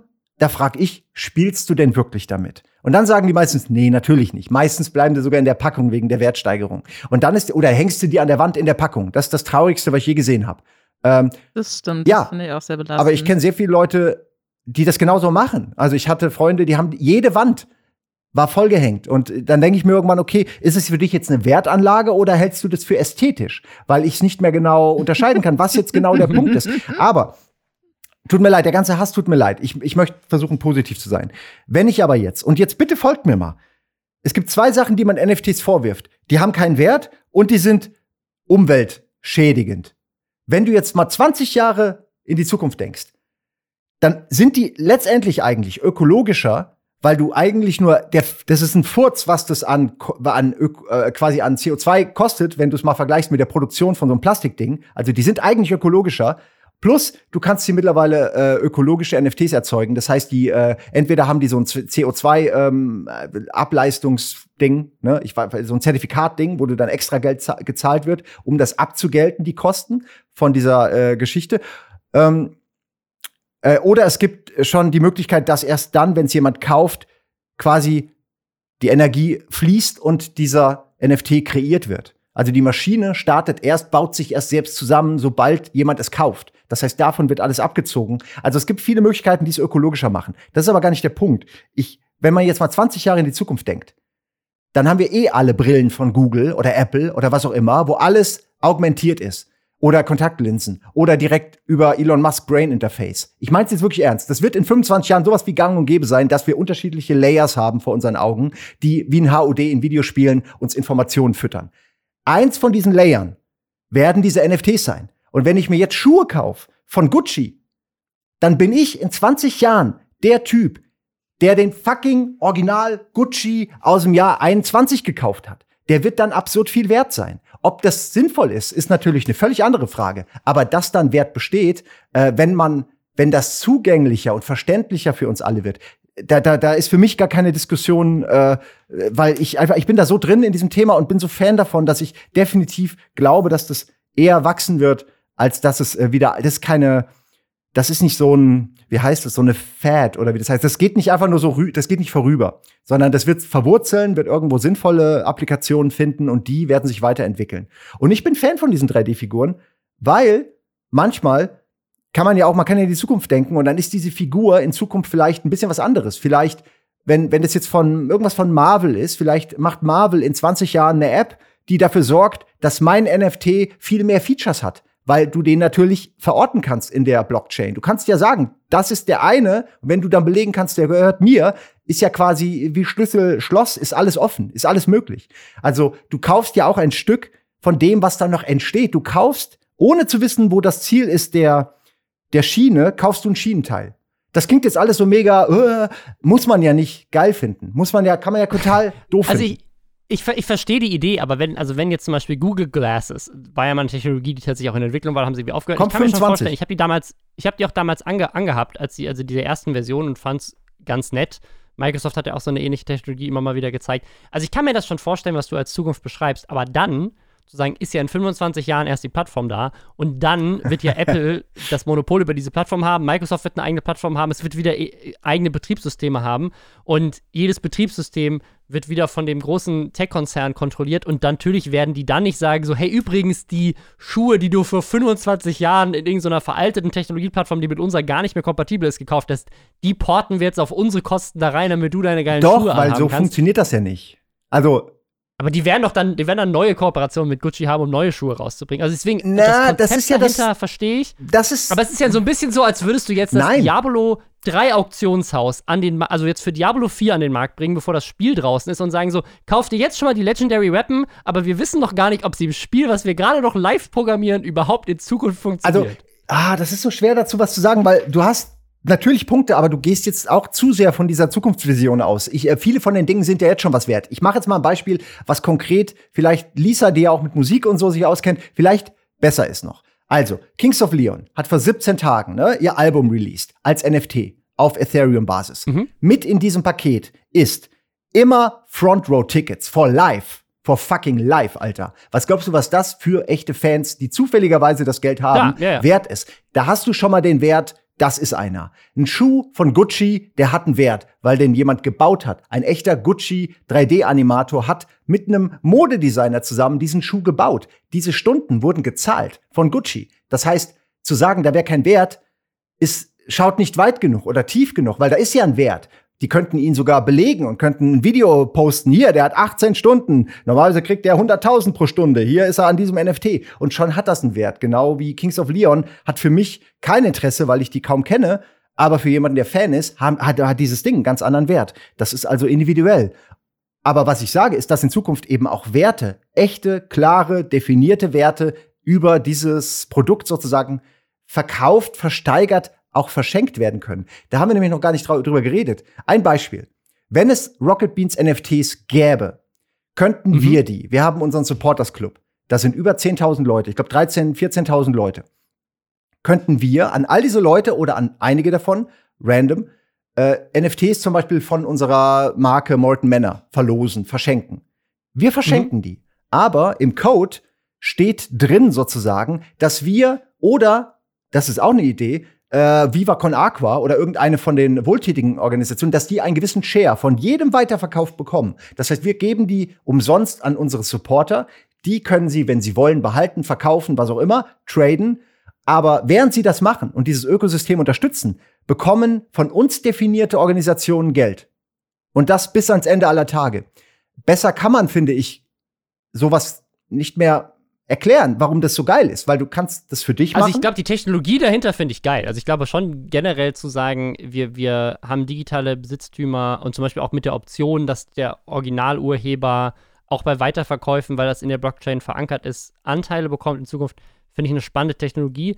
Ich fände es auch super spannend zu sagen, das, was du be beschrieben hast mit dem Supporters Club. Also es gibt ja schon so Crowd-Investing-Sachen, die ganz oft nicht äh, so haftbar sind. Also du kannst, kannst ja so mit Crowd-Investing heute auch schon irgendwelche Unternehmen investieren und das hat dann auch eine, eine ganz klare rechtliche Komponente, weil das eben in Deutschland äh, gut kontrolliert wird. Manchmal wie bei Wirecard nicht so gut, aber ähm, ganz oft wird es gut äh, kontrolliert, worein du investierst. Und dann kannst du diese Anteile im Zweifel auch irgendwie weiterverkaufen. Das alles digitaler und dezentraler zu machen, das verstehe ich schon, das macht Sinn. Da muss man sicherlich noch rechtlich einige Sachen klären. Total. Aber was, also. was mich jetzt noch am, am meisten interessiert ist, wenn ihr jetzt das wirklich machen würdet, also dieses, diese Idee, ihr macht euer Pen and Paper zu, äh, zu irgendwas, wie würde das denn funktionieren? Mhm. Ich habe so das Gefühl, ich müsste irgendwas damit machen können. Also ich verstehe halt wirklich nicht und ich glaube, mein Problem war, dass ich halt über so Sachen wie irgendwelche Basketball-GIFs werden als NFTs verkauft. Äh, irgendeine Pokémon äh, Logan Paul Karte wird als NFT verkauft. Das sind für mich so Sachen, wo ich mir denke, da sehe ich den Mehrwert nicht. Da wüsste ich nicht, was es mir jetzt bringt, zu sagen, ah geil, jetzt besitze ich das. Außer natürlich, ich sehe es als Anlage und spekuliere dann einfach damit, ne? Und sage, okay, äh, jetzt gerade ist es so, dass da irgendein Wert drin liegt und solange wir uns alle weiter darauf einigen, dass da irgendein Wert drin liegt, kann ja. dieser Wert auch steigen, bis irgendjemand sagt, seid ihr dumm, es hört jetzt auf und dann ist es vorbei. Ist es nicht Keine bei Ahnung. echtem Geld genauso? Ja, natürlich. Echtes Geld ist ja auch alles komplett erfundenes System und solange genug Leute sagen, da ist Wert drin, äh, dann ist da auch ein Wert drin. Aber was ich glaube, was ich mir NFT-mäßig halt wirklich, wirklich gut vorstellen könnte, und das äh, habe ich, glaube ich, auch hier in dem Podcast schon gesagt, ist ein Pferdebeispiel jetzt natürlich auch. ähm, weiß ich nicht. So, dass, dass man so eine unique Red Dead Online Pferdefarbe irgendwie kaufen kann. Und dann bist du die einzige ja. Person im Spiel, die diese Farbe nutzen kann. Hut. Sowas Sowas würde ich total verstehen. Und niemand anderes darf diese Farbe benutzen, außer du verkaufst es an die Person weiter. Oder ähm, darf ich auf dem Beispiel aufbauen und dir was vorschlagen? Oder du kannst ein Pferd kaufen gerne. und andere können auch Pferde kaufen als NFTs und dann könnt ihr die miteinander, könnt ihr Pferdezüchter werden und erzeugt wie die CryptoKitties neue Pferde mit den Fellfarben, die dann kombiniert werden. Simon, das ist meine, mein absoluter Zukunftswunsch für Red Dead Online und ich warte immer noch auf ein neues Expansion-Update-Ding, dass man endlich Pferde züchten also, kann in diesem Spiel. Aber vielleicht können sie das mit NFTs jetzt finanzieren. Aber wie, wenn wir das jetzt machen würden, wir, sind, wir wollen das jetzt gründen und an äh, Rockstar verkaufen. Wie machen wir das? Wie, also, weil Finn Kliman hat ja zum Beispiel schon Musik als NFT released. Du ja. hast ja offensichtlich Ahnung. Wenn wir jetzt, wenn wir jetzt sagen wollen, hey, keine Ahnung, Lester-Schwestern Sonderfolge, gibt es als NFT. Ja. Rocket Beans Anteile. Doch, nee, also Wie nicht zusammen, oder? Also, ja, Les, also das Lester. Also separat. Lester, einfach ein Duopack. Ihr kriegt quasi wie so Duschgel und noch so ein Deo. So, ihr kriegt Lester-Schwestern und noch so einen Anteil von Rocket Beans. Ähm, vielleicht ist das aber auch tatsächlich die Zukunft. So ein bisschen, dass man Firmen kombiniert, so Pakete verkauft. Ich, ähm, aber um deine Frage zu beantworten, Lester-Schwestern, wie könnte man das als NFT rausbringen? Also, erstmal, ihr könntet natürlich nur einen einzigen NFT dann machen. Dann würdet ihr sagen, der, der normale Konsument, der sich, der darf sich die ersten zehn Minuten anhören und das komplette Ding muss dann aber gekauft werden, damit du den Rest hast. Der geht dann zehn Stunden, ihr macht irgendwas und das hat dadurch dann für eure Fans auf jeden Fall einen Wert, könnte man sagen. Oder für Spekulanten. Ihr könntet aber auch sagen, wir machen wie ein Podcast, wie vielleicht bei Patreon, äh, wir machen, wir verkaufen 1000 von diesen Podcasts. Und da muss man natürlich halt gucken, weil zum einen ähm, das natürlich auch kostet, diese, diese NFTs zu generieren. Das kostet Gas. Das ist also eine gewisse, also bei, bei Ethereum kostet es Gas. Das ist dann zwischen Tageslage zwischen 10 und auch mal 40 Dollar. Also es ist nicht umsonst. Und das bedeutet, man muss halt schon gucken, äh, was man da verkauft, ob man damit Gewinn macht. Aber ihr könntet es so machen. Und dann müsst ihr halt schauen, Aber wie würde ich denn machen, rein physisch? Also gehe ich dann auf so, ethereum.de und Na, Es gibt äh, OpenSea, es gibt äh, Super Rare, es gibt äh, mittlerweile sehr, sehr viele NFT-Plattformen, die Jetzt kommt bald äh, noch so eine Art Krypto-Steam, mit dem wir auch in Zukunft wahrscheinlich zusammenarbeiten werden. Äh, und zwar ähm, heißen die Ultra, Ultra.io. Sind die, sind die untereinander kompatibel oder das wenn ich bei, bei genau. Rare einmal bin, Akt nur einmal? Oder also dadurch, dass sie ja dieselbe Technologie teilen, sind sie im Grunde schon kompatibel. Aber die Plattformen haben aktuell natürlich schon ihre eigenen äh, ihre eigene Auswahl oder bieten alles an. Du kannst, jeder kann was hochladen, egal ob du die Rechte hast oder nicht. Andere versuchen das zu kuratieren. Also es gibt verschiedene Möglichkeiten, daran zu gehen. Aber und das haben wir jetzt aus Gesprächen äh, mit äh, Unity, äh, Unity, ah, Ultra, ähm, haben die mir das so gesagt, dass in Zukunft das eher so sein wird, dass man ein Add-on hat für seinen Browser, dass man das auf seiner Seite, so wie Finn Kliman, der das ja händisch programmiert hat dann, aber dass man das anbieten kann. Ne? Also es gibt, in Zukunft wird das alles viel einfacher und ein bisschen verständlicher und vor allen Dingen selbstverständlicher. Ihr könnt genauso einfach ein NFT anlegen, wie ihr einen Podcast veröffentlicht das wird so kommen. Das weiß ich, weil ich selbst an der Plattform arbeite mit Freunden. Also es, ist, es, es geht schon darum, es so einfach wie möglich zu machen. Ne? Aber im Grunde geht es um die IPs, es geht darum, wer hat welche Marken, es geht darum, wer hat welches Superteam an Superfriends hinter sich versammelt äh, und, und kann die auf seiner Plattform anbieten. Ähm, wie wird denn da auch dann überprüft, wenn man so ein NFT erstellen lässt auf so einer Plattform, ob man wirklich die Rechte daran hat. Weil was ich immer so ein bisschen auch gelesen habe, war, dass gerade viel bei Kunstwerken da dann einfach NFTs zu Bildern erstellt wurden von Leuten, die die Rechte daran überhaupt nicht hatten und ja. sich dann Künstler im Nachhinein darüber aufgeregt haben und meinten, wie kann das denn sein? Ja, das ist leider wahr. Es ist super illegal eigentlich und es ist dadurch äh, erschwert, dass so viele Wahnsinnige in dieser Kryptowelt einfach existieren, die überhaupt keine Vorstellung von Copyright haben, die sich wirklich, die wirklich glauben, ich erzeuge da doch einen neuen Inhalt, der gehört doch mir und dann verkaufe ich den. Und dann gibt's wieder andere Wahnsinnige, die sagen, ja klar, kaufe ich, ist doch, die anderen drei Sachen haben doch auch irgendwie Geld gemacht, ich kaufe das. Und dann kaufen sie zum 15. Mal die Mona Lisa in irgendeiner digitalen Kopie. Es gibt diese Sachen. Äh, warum? Äh, ist auch mir, ich meine, es, wie gesagt, ich habe diese ICO-Beispiel. Ich bin ja auch einer von den Idioten gewesen, die vor ein paar Jahren dann einmal eine Fehlinvestition gemacht haben. Irgendwo gibt's immer, jeden Tag wird ein neuer Idiot geboren. Und insofern gibt es auch immer wieder Leute, die dann sowas mitmachen. Aber natürlich wird sich das nicht durchsetzen. Die, die werden irgendwann, ähm, entweder sind die dann irgendwann offline oder sie sind in irgendeiner Form, werden sie von den Plattformen nicht mehr ernst genommen oder sie werden, kommen auf eine Blacklist oder so von all diesen Betreibern der Plattformen. Da gibt's ganz viele Möglichkeiten. Aber ich bin mir absolut sicher, dass sich das rechtlich noch extrem ändern wird. Da werden noch eine Menge vielleicht sogar Klagen kommen, äh, weil Leute irgendwas verwendet haben, was sie nicht dürfen ja, mal gucken. Ist ein schwieriges Feld, aber am einfachsten ist es, eigenen Content herzustellen. Das heißt, es wird jetzt aber gerade nicht überprüft. Also es gibt kein Verifizierungsverfahren, wenn ich so ein NFT erstelle ob ich das wirklich auch erstellen darf, sondern wenn dann jemand der Meinung ist, äh, ist ich habe ja. nicht die Rechte daran, könnte der das im Nachhinein dann einklagen. Ich sag mal so, es ist dezentralisiert, dadurch ist jeder sich selbst der Nächste und jeder auch selbst verantwortlich. Also es ist schon so, dass es sehr marktliberal ist so, man muss irgendwie sich selbst um seinen Shit kümmern.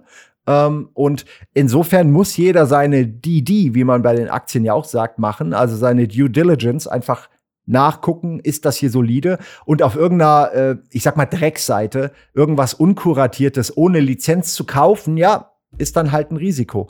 Äh, kann funktionieren, kann nicht funktionieren. Ist genauso wie wenn du irgendeinen Shitcoin kaufst.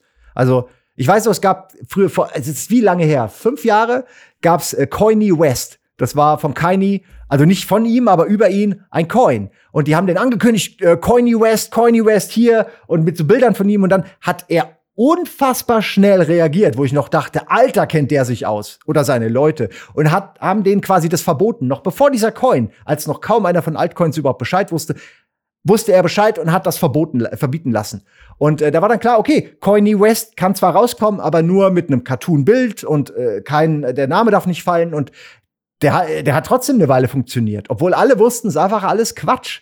Aber äh, da, da muss man halt wirklich fragen, äh, Worum geht's? Warum kaufst du das? Willst du damit traden? Denkst du, das hat mehr Wert? Da, unterschiedliche Motivationen, würde ich sagen. Das heißt aber, ich kann jetzt quasi, wenn ich sage, hey, pass auf, ich möchte meine YouTube-Videos, diesen Podcast, äh, meine Firma in Zukunft mit der Welt teilen, möchte quasi Crowd-Investing machen in meinen Content oder möchte meinen Content so verkaufen, könnte ich mir jetzt einfach eine Plattform raussuchen, die so entweder das ja. kuratiert und denen sagen, hey, guck mal, ich bin ein großer Influencer, gib, gib mir das Recht, das zu machen, oder ich gehe auf irgendeine die vielleicht ein bisschen seriöser ist, aber mir da einfach das Recht gibt, da was hochzuladen. Und dann mache ich das. Und dann kann ich mich da quasi anmelden, sagen, hier ist die Datei, pack die in die Blockchain, ja. ich zahle 40 Euro für das Gas, was das kostet. Ja. Und dann kann ich den Link verschicken und sagen, hey, meine Community, kauft euch das. Und dann ja. bieten die da drauf und dann im Zweifel kriege ich dann 100 Ether, was irgendwie 100.000 Euro wert ist und ich bin super reich und happy und die können das dann weiterverkaufen für 200 Ether, weil das dadurch so newswertig wird, dass alle drüber reden und alles haben wollen oder so. Das, das ginge theoretisch so schnell auch. Genau. In Zukunft wirst du wahrscheinlich dann vielleicht sogar über PayPal in Euro zahlen und gar nicht mehr diesen Kryptoweg gehen müssen. Und du wirst vor allen Dingen auch das nicht ständig aufgedrückt kriegen, dass du erst äh, Coins kaufen musst und überleg dir, welche Chain. Ich nehme an, dass das alles ein bisschen simpler, äh, strukturierter sein wird, so dass man es eben wie bei Trade Republic, dass du schneller was generieren kannst. Auch ich denke, es wird auch mehr Smartphone accessible werden. Also ich, ich stelle mir Apps vor, wo du nicht nur Gegenstände, die du dann vielleicht einscannen kannst oder so, in, in, in eine Art 3D-Variante verwandeln kannst, sondern wo du vielleicht dann auch eben augmented dir diese Objekte, die du gekauft hast, angucken kannst. Beispiel Raketenbohne. Wenn ich die Auswahl hätte, sowas zu bauen, wenn ich die Entwickler hätte, würde ich sagen, baut mir doch mal eine kleine Raketenbohne, die ich einfach auf meinem Schreibtisch habe. Ich kann sie mit dem Handy mir angucken. Wenn ich so auf dem Handy, auf das Display, auf die Bohne drücke, dann startet die und fährt so ein bisschen irgendwie durch, durch den Raum und ich kann zugucken, wie die so mit so kleinen Pöff aus dem, aus dem, weißt du, so aus dem Auspuff kommen so ganz kleine Pöffwolken und das kann ich halt alles machen. Wenn ich da Bock drauf habe, dafür 10 Euro zu zahlen, so be it. Also ich würde sogar machen. Wenn das jetzt bei 1000 Euro ist, würde ich sagen, nee. Aber man darf, glaube ich, auch nicht vergessen, dass es nicht nur darum geht, alles Mögliche zum, zum teuersten Preis zu verkaufen. Man bietet ja auch einfach was an über, eine, über, eine, äh, über einen Tresen, den es vorher nicht gab. So muss man sich vielleicht vorstellen. Es ist ja nicht so, als ob jetzt alles, was wir machen, sofort für Milliarden verkauft wird. Okay, das finde ich, ich ein schönes Schluss, Schlusswort, um da, diese Erklärung zu machen. Es ist ein neuer Tresen, wo man potenziell alles verkaufen kann und es muss sich halt jetzt noch so ein bisschen regulieren und feststellen, welcher Tresen ist jetzt der richtige Tresen und welcher ist einfach nur ein Scam. Ja.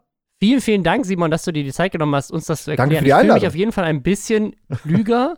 ich hoffe, ihr als Zuhörer und Zuhörerinnen auch. Lisa, was sagst du? Ich lehne mit einem Glas Wein am Tresen und höre mir das weiterhin interessiert an. Noch schlage ich nicht zu, aber ich glaube, ich habe es jetzt tatsächlich ein bisschen besser verstanden. Deswegen vielen lieben Dank für deine Zeit. Ich besitze keinen einzigen NFT, möchte ich hinzufügen. Ich, ich bin da sehr skeptisch, weil ich eben schon gebranntes Kind bin. Aber technologisch toll. Dann äh, guckt euch alle die Rocket Beans an. Die haben jetzt äh, übrigens auch eine ganz geile neue äh, Sendestruktur. Habt ihr einiges ja, verändert? Gibt es noch irgendwas, was du an. shoutouten willst? Ähm, naja, wir wollen vor allen Dingen nahbarer sein und wieder mehr in die, in die Abendstunden live sein. Also wir wollen mehr diese typische Streamer-Experience bieten und dann für sechs Stunden am Stück mit verschiedenen Leuten, die äh, Spiele und Themen beackern, die so in der Woche eben äh, aufkommen. Ähm, und es fängt jetzt nicht mehr um, um 11 Uhr morgens, 10 Uhr morgens mit Moin Moin an und geht dann den ganzen Tag, sondern es fängt halt um, ich glaube, halb fünf an äh, mit Moin Moin. und dann geht's. Äh, ja, wir aber das kann man doch in Hamburg auch immer sagen. Das ist es. Immer. Das, aber viele Leute zu Recht denken, ah, das passt jetzt aber nicht mehr. Wir müssen dann immer erklären, nein, in Hamburg ist das eine Grußformel. Äh, aber also ab da bis äh, meistens Mitternacht sind wir fast immer live. Ja, cool. Dann guckt da rein. Danke fürs Zuhören. Und wir hören uns nächste Woche wieder. Bis zum nächsten Mal.